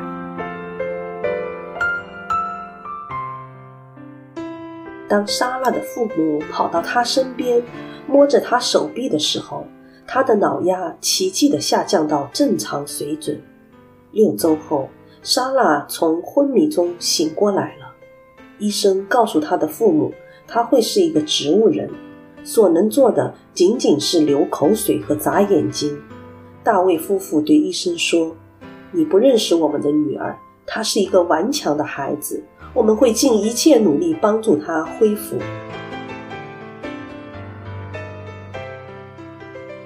慢慢的，莎拉开始有些好转。当父母播放她最喜欢的歌曲时，她竖起了两个大拇指。当他妈妈说“莎拉，我是多么爱你”时，他的嘴唇微微动了起来，像是也在说“我爱你”。伊芙琳激动地哭了。有一次，当伊芙琳在电话里问莎拉：“你知道这是谁吗？”一阵沉默后，突然莎拉说出了受伤后的第一句话：“妈妈。”在往后的日子中，有许多这样的第一次，就好像一个重生的婴孩般。出院后，莎拉的康复之旅才刚开始，大脑受到的创伤相当严重。以至于他对受伤后的头七年全无记忆。父母只得给每一件家具和家居用品贴上标签，以帮助莎拉重新学习所有物品的名字。他们每天都要耐心地翻着各种杂志，以帮助他学习各种物件的功能。此外，他还需要努力地接受着无数次的物理治疗和语言治疗。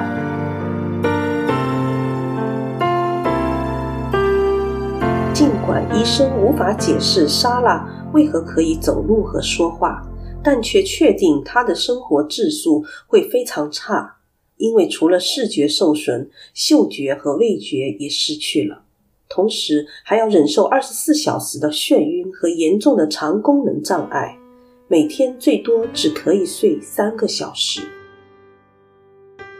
莎拉的残疾是正常人无法想象的，即便是这样。她还可以侍奉上帝，在 Sunnybrook 医院的安排下，他会跟高中生们分享他的故事，教育他们系好安全带的重要性。听众们感受更多的其实是他的坚强和乐观，以及他那阳光般的笑容。每次跟莎拉见面，都会被他从心底涌现的笑容感动。莎拉的喜乐会让你不得不相信，她真的经历过天堂的美好，看到过带给她有盼望的耶稣。她知道所有的痛苦和艰难都是暂时的，跟耶稣承诺的永生相比，这世上短短的几十年又算什么呢？希望莎拉的故事可以鼓励大家，无论我们现在的处境有多么困难。我们所背的十字架有多么沉重？耶稣基督是我们的力量和盼望，是我们喜乐的源泉。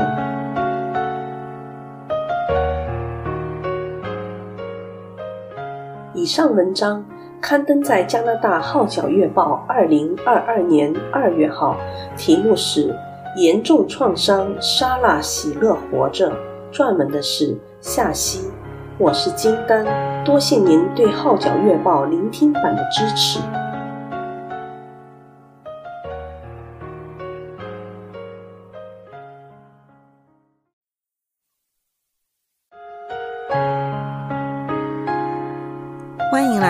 号角月报》聆听版，我是怡芳。以下文章刊登在加拿大《号角月报》二零二二年二月号，题目是。胡美仪亮丽成绩单背后的剧本，撰文的是夏莲娜。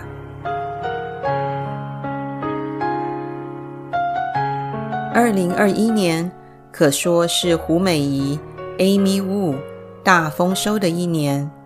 首先，她拿到心理辅导硕士文凭，并获取美国全国基督教辅导协会注册。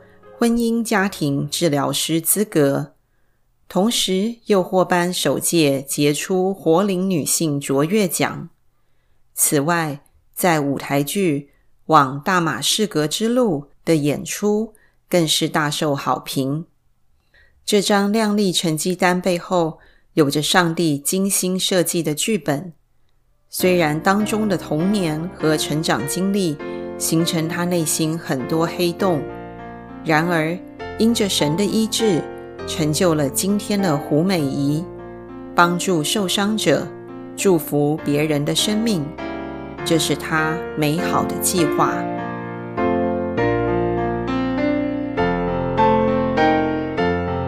胡美仪过往的成就有目共睹，灌录过三十多张唱片，拍过两百多部电视剧。从事了十多年美容美发行政工作，是一个集团的副总经理。只是这一切并没有为他带来真正的快乐。但感恩的是，自从全人被上帝治愈以后，美仪对人事物的看法就不再一样。哪怕是以前不曾演过的角色，她还是欣然接受，而且。通过他精湛的演技，深深触动观众的心。往大马士革之路的中年母亲一角，原本易主一位话剧团的资深演员，后来因为他退休而推辞。导演毛俊辉，毛 Sir 就邀请太太演出。美姨坦诚，一直以来我担演的角色都是以美貌示人，这次是我从事舞台剧以来首次演绎年老的角色。这不但是个挑战，且需要冲破心理关口。我答应演出，是因为自觉过去的心理辅导训练有助掌握剧中角色的演绎。想不到丈夫的回应是：“你不要这么骄傲。”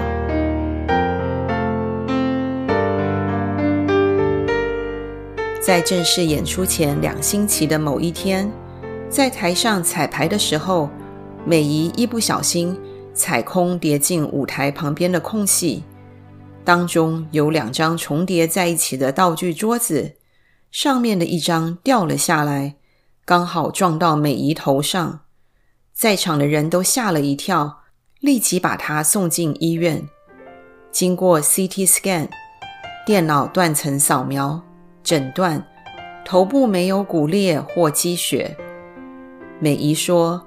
在剧中演绎的母亲角色是一个强势的女人，跟对手的对白需要十分紧凑的一句接一句。但经此一跌和头部受重击之后，我的记忆力变得断断续续，像是松脱了似的。彩排时我竟然接不上，需要等两秒才能把台词组织好说出来。当时毛 Sir 不敢作声。副导演则叫我好好背熟台词。到演出前最后一次彩排时，美仪还是不能很顺利地接上对手的台词。那一刻，她真的很害怕。回到后台，她默默向上帝祷告说：“我的角色是带领男主角悔改和决志归主，是这出戏的核心。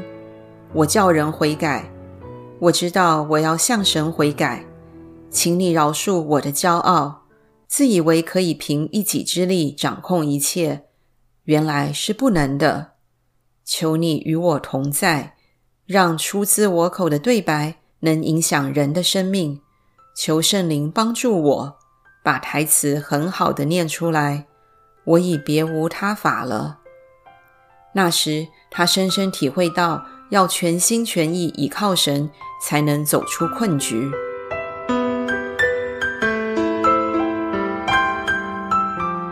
早前，一位知道美仪状况的牧师给了他两段经文：《路加福音》四章十八节和《约翰一书》二章二十七节，做提醒和鼓励。美仪把它贴在化妆间的镜子上，一有空就大声诵读。一方面，因为他在剧中要带出的主要信息就是被掳的得释放，瞎眼的得看见；一方面，他觉得特别需要圣灵高擦他的口，才可以把台词说出来。他坦言，彩排时我仍十分害怕，恐怕记不起台词，但踏上舞台的时候，突然感觉像是回到自己的家里。那是一个家居布景，竟能畅顺地将对白完整地说出，连我自己也感到惊讶。完成半场的排演后，丈夫称赞我做得很好，让我顿时放下心头大石。这全是上帝的作为，不得不感谢他。此后，每次出场前，美仪都向神祷告和唱诗赞美他。因而带来了震撼的演出。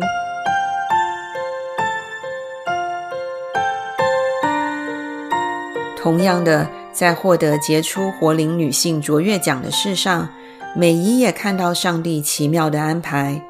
那是一项由女性组织永祥香港首度举办的香港杰出活龄女性选举，旨在让活龄女性聚焦六十岁以上女性。的生命留下美善印记。得奖者皆为杰出、正直、品格崇高、积极正向、贡献社会的女性典范。由于该组织看到美姨在疫情期间散发出的光彩，三个月内辅导了四十个人，完成了一百四十多节心理辅导，所以大会就邀请她参加该项选举。为此，她征询了丈夫的意见，并获得他的认同，且愿意做他的提名人。美姨获奖，实至名归。正如美姨在硕士毕业礼上致辞时所说：“人生好像一幅图画，而这幅人生图画其实尚未完成。当年因家贫不能读书，但神却安排我五十七岁开始进修。这八年的学习影响了我人生的下半场。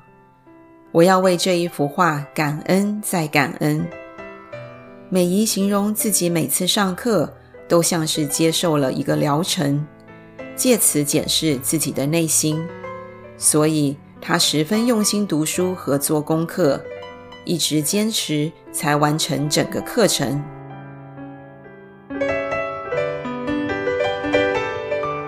在修读辅导课程期间，美姨不止一次向老师求助，如何解决缠绕她多年的一个画面。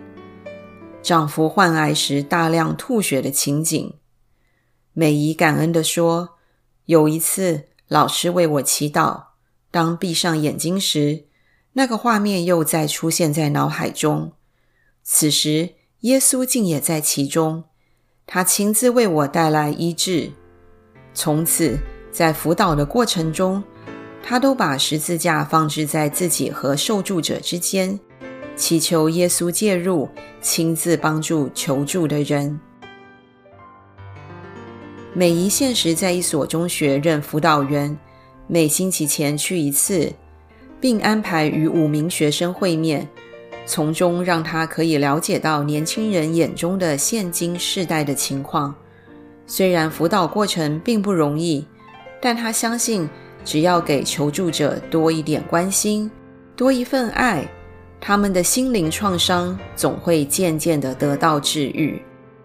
去年十二月，他曾为长者开办了一个寻找幸福正向课程，引导他们如何体验幸福。可见美姨服侍的对象是不论年龄、不分界别，只要有需要，他都愿意帮忙。踏入二零二二年，美姨的祈祷是。对未来的前路全然交托，一切由神带领，因为他的计划最为美好。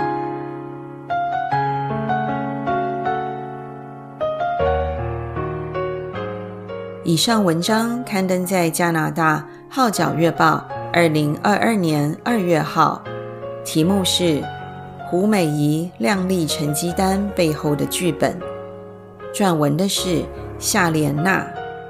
我是宜芳，多谢你对《号角月报》聆听版的支持。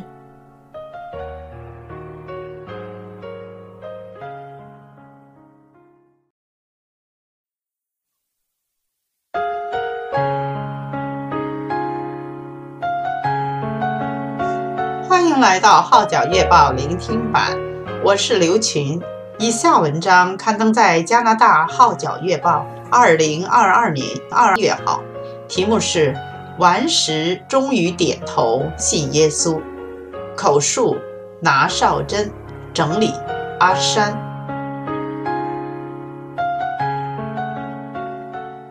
在人看来，我得了被咒诅的癌病，一个眼球被移除，后又遭到丈夫抛弃，但我却经历到神莫大的恩典，他为我派来了很多天使。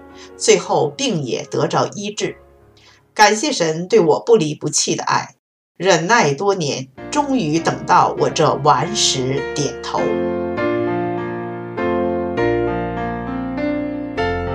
在二十年前，我的眼皮附近出现一个恶性肿瘤，群医束手无策，其中一名医生诊断我只有三个月命，建议我好好享受这仅余的岁月。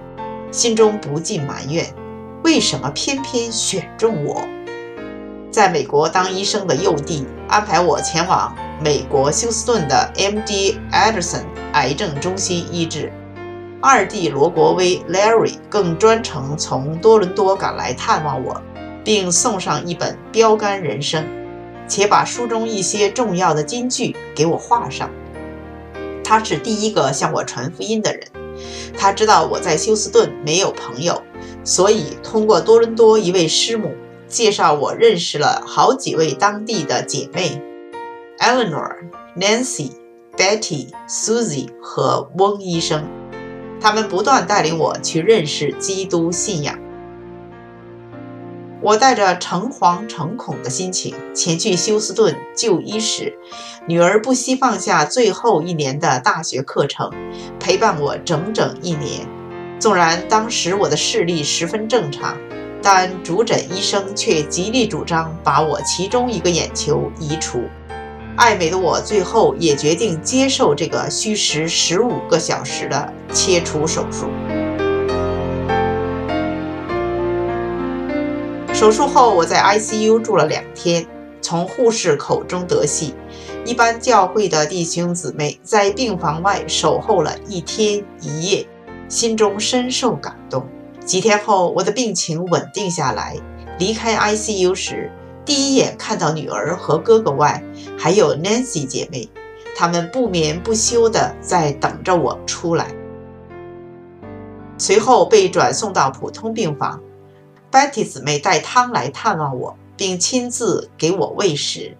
由于经过长时间的插喉，致令咽喉受损，当受到食物刺激，即时就吐出来，直喷到 Betty 的面上。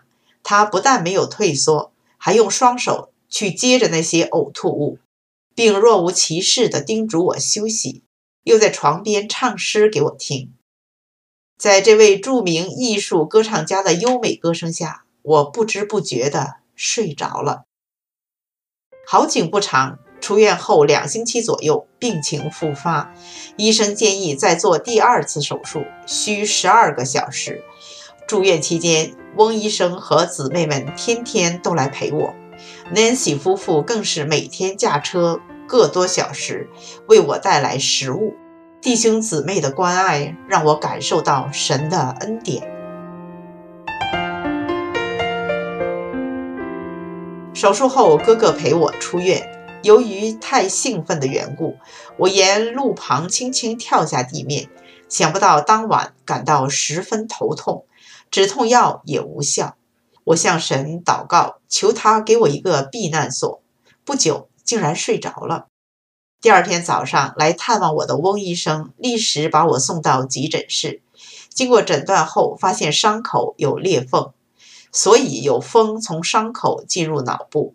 如果不及时送院治疗，会有生命危险。当天早上，翁医生是在圣灵催逼下去开会前先来探望我，不然后果不堪设想。对我来说，真是个神迹。在美国住了差不多一年，我的八个兄弟姐妹轮流来美陪伴，期间我也随休斯顿的弟兄姊妹参加教会聚会。虽然患病期间经历过弟兄姐妹的关爱和带领。以及弟弟 Larry 不断以电话向我传扬基督信仰，但我仍是裹足不前。原因是我信奉佛教已经二十多年，除了平日烧香拜佛外，还跟一位师兄背诵佛经，所以对佛教信仰根深蒂固，难以动摇。手术后，我需要电疗和做为期一年的化疗。而在美国做化疗的费用是九十多万美元，十分昂贵。当时我已经山穷水尽，实在无法支付这笔庞大的经费。我问医生可有相熟的化疗医生在加拿大，好让我把药方带回去做化疗。第二天，他告诉我认识两位医生，一个在多伦多，另一个在艾明顿。虽然艾明顿离卡加里较近，但由于每天都要到医院接受化疗。所以必须住在当地，只是那边没有了家人和朋友照顾，真不知如何是好。兄弟姐妹曾建议我留在休斯顿做化疗，他们愿为我集资医药费，但我不想他们这样做，所以决定前去艾明顿就医。离开美国前一天，在接受最后一次检查时，医生告诉我一个好消息：艾明顿那位医生竟然在三个月前被调职到卡加里担任部门主管，并答应为我做化疗，这样我就无需离开原居地了。这是莫大的喜讯。回到卡加里后两星期，这位医生开始为我诊断。他认为剂量太重，不适合东方人的体质，建议减轻剂量，而且疗程可由当初预计的一年减至半年。十年后，丈夫离弃我，让我大受打击。一年，我的癌病复发，脑部生了一个高尔夫球般大小的肿瘤。我又被安排回到休斯顿接受十五个小时的手术，手术后再返回卡加里。弟弟不断鼓励我要相信神，因为他多次挽救我的性命，多方显出神迹。可是当时的我仍然十分心硬。经过半年治疗后，情况逐渐稳定下来，教会的弟兄姊妹还是十分关心我。这时我已经差不多要相信耶稣。但心中仍有疑团未解。我向教我背诵佛经的师兄征求意见：要是我成为基督徒的话，会否有叛教之嫌？想不到他一开口就叫我相信基督教的神。他说佛教是导人向善，佛经中没有说自己是神，所以我就放下心头大石，全然相信信靠这位真神。如今我已得着医治，虽然失去了一个眼球，虽然我的声音变得沙哑，但因着信，我却得着了永不衰残的生命。我会一生用我患病的经历来见证他，荣耀他。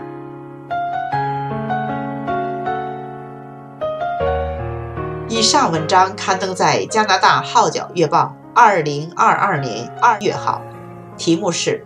顽石终于点头信耶稣，口述拿少珍，整理阿山，我是刘群，谢谢你对《号角月报》聆听版的支持。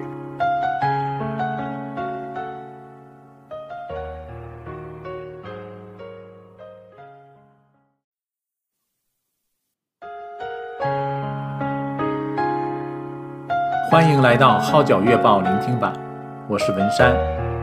以下文章刊登在加拿大《号角月报》二零二二年二月号，题目是《庞立强：基督信仰不是冰冷的法则》，撰文是翟志斌。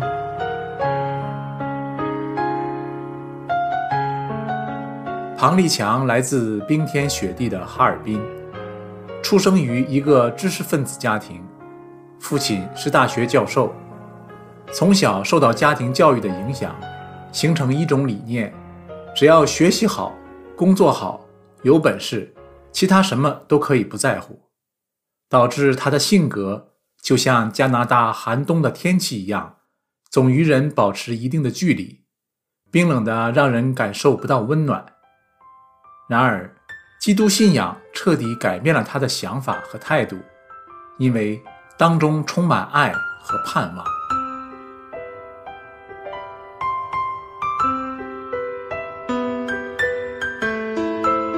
上世纪九十年代末，互联网在大陆方兴未艾。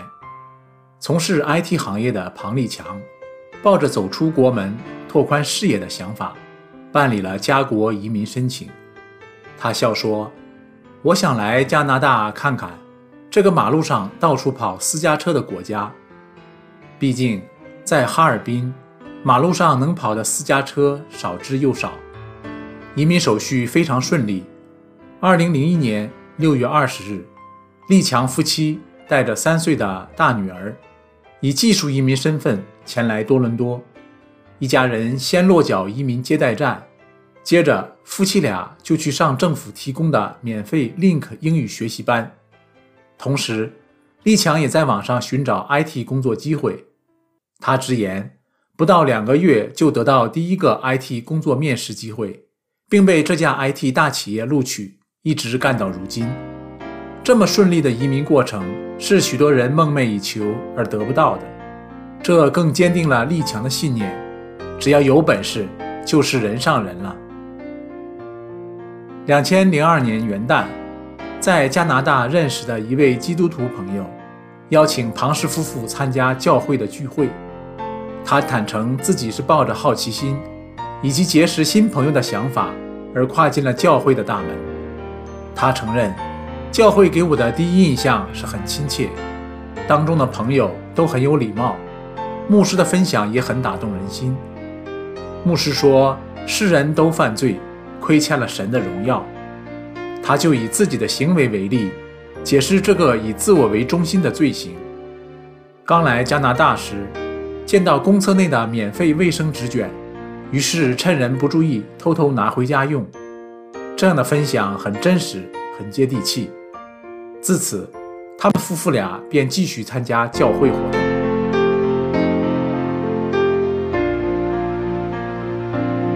对专业理工男立强来说，除了从理性逻辑来分析神的真实存在和真理的唯一性外，他也参加了主日学信仰入门，如从怀疑到信仰课程。所以从知识层面，他明白基督教信仰是好的，但说归说，做归做，在教会里的日子久了，立强看到某些言行不一的坏榜样。让他对信仰产生疑惑和灰心。他不否定信仰是好的，只是落实到个人的身上又是另一回事。他坦诚自己比较实际，事不关己，高高挂起，不陷入其中就是了。逐渐的，夫妻俩对基督教信仰不再有特别追求，也停止参加教会活动。两千零三年，立强的岳母。来加拿大探亲，并坚持去教会，甚至在女儿女婿因为家庭活动繁忙无暇接送的情况下，他自己也会想办法赴会。而且在2005年更受洗归入主名。事隔九年后，立强夫妻又重新回到教会，究其原因，他感慨地说：“这真是神的怜悯，也非常感谢岳母每天为我们祷告。”每个主日都用各种方式鼓励我们再踏进教会的大门。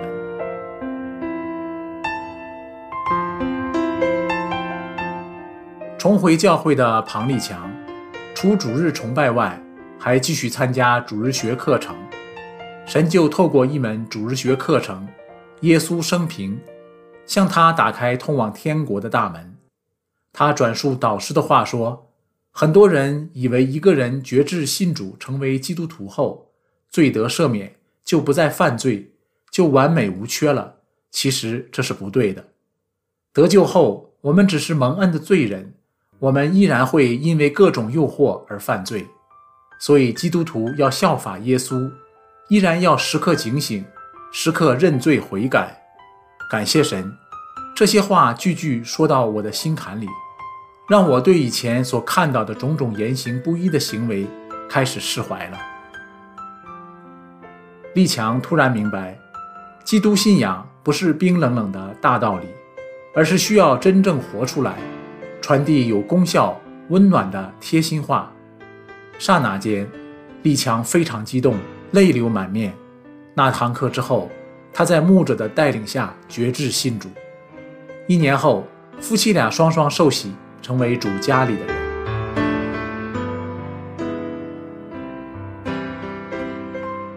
从此立强就像变了个人似的，在夫妻关系上大有改善。按他说，信主前总是与太太吵架，一吵就没有节制，没完没了。信主后有耶稣做镜子、做榜样，心里有圣灵时刻提醒，在很多事上开始与太太有很好的沟通。也逐渐培养出双方的默契。同样的，工作态度上也有明显改变。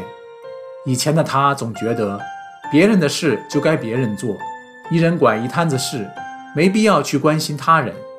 现在却乐于分享工作的经验，不时关照新来的同事。他开始懂得不凭血气或属事方式去处理人际关系，而是照圣经的教导。靠着祷告去处理每件事情。回想起自己信主的经历，庞立强动情地说：“以前我总以为做人做事按照几条大道理就行了，从不顾及别人的感受。移民经历的顺利，让自己更加骄傲而远离神。感谢岳母对我们夫妻的不放弃，也感谢神一步步的引领，让我真正看到自己内心的罪，明白悔改的真正意义。当心中有了基督的爱，我的眼睛明亮起来，我的心也柔软起来。这个世界不再是冰冷冷的，而是一个充满爱和盼望的新世界。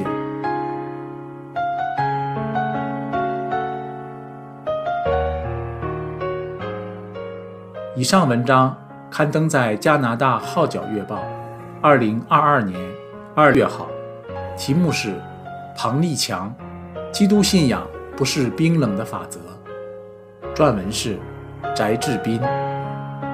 我是文山，谢谢你对《号角月报》聆听版的支持。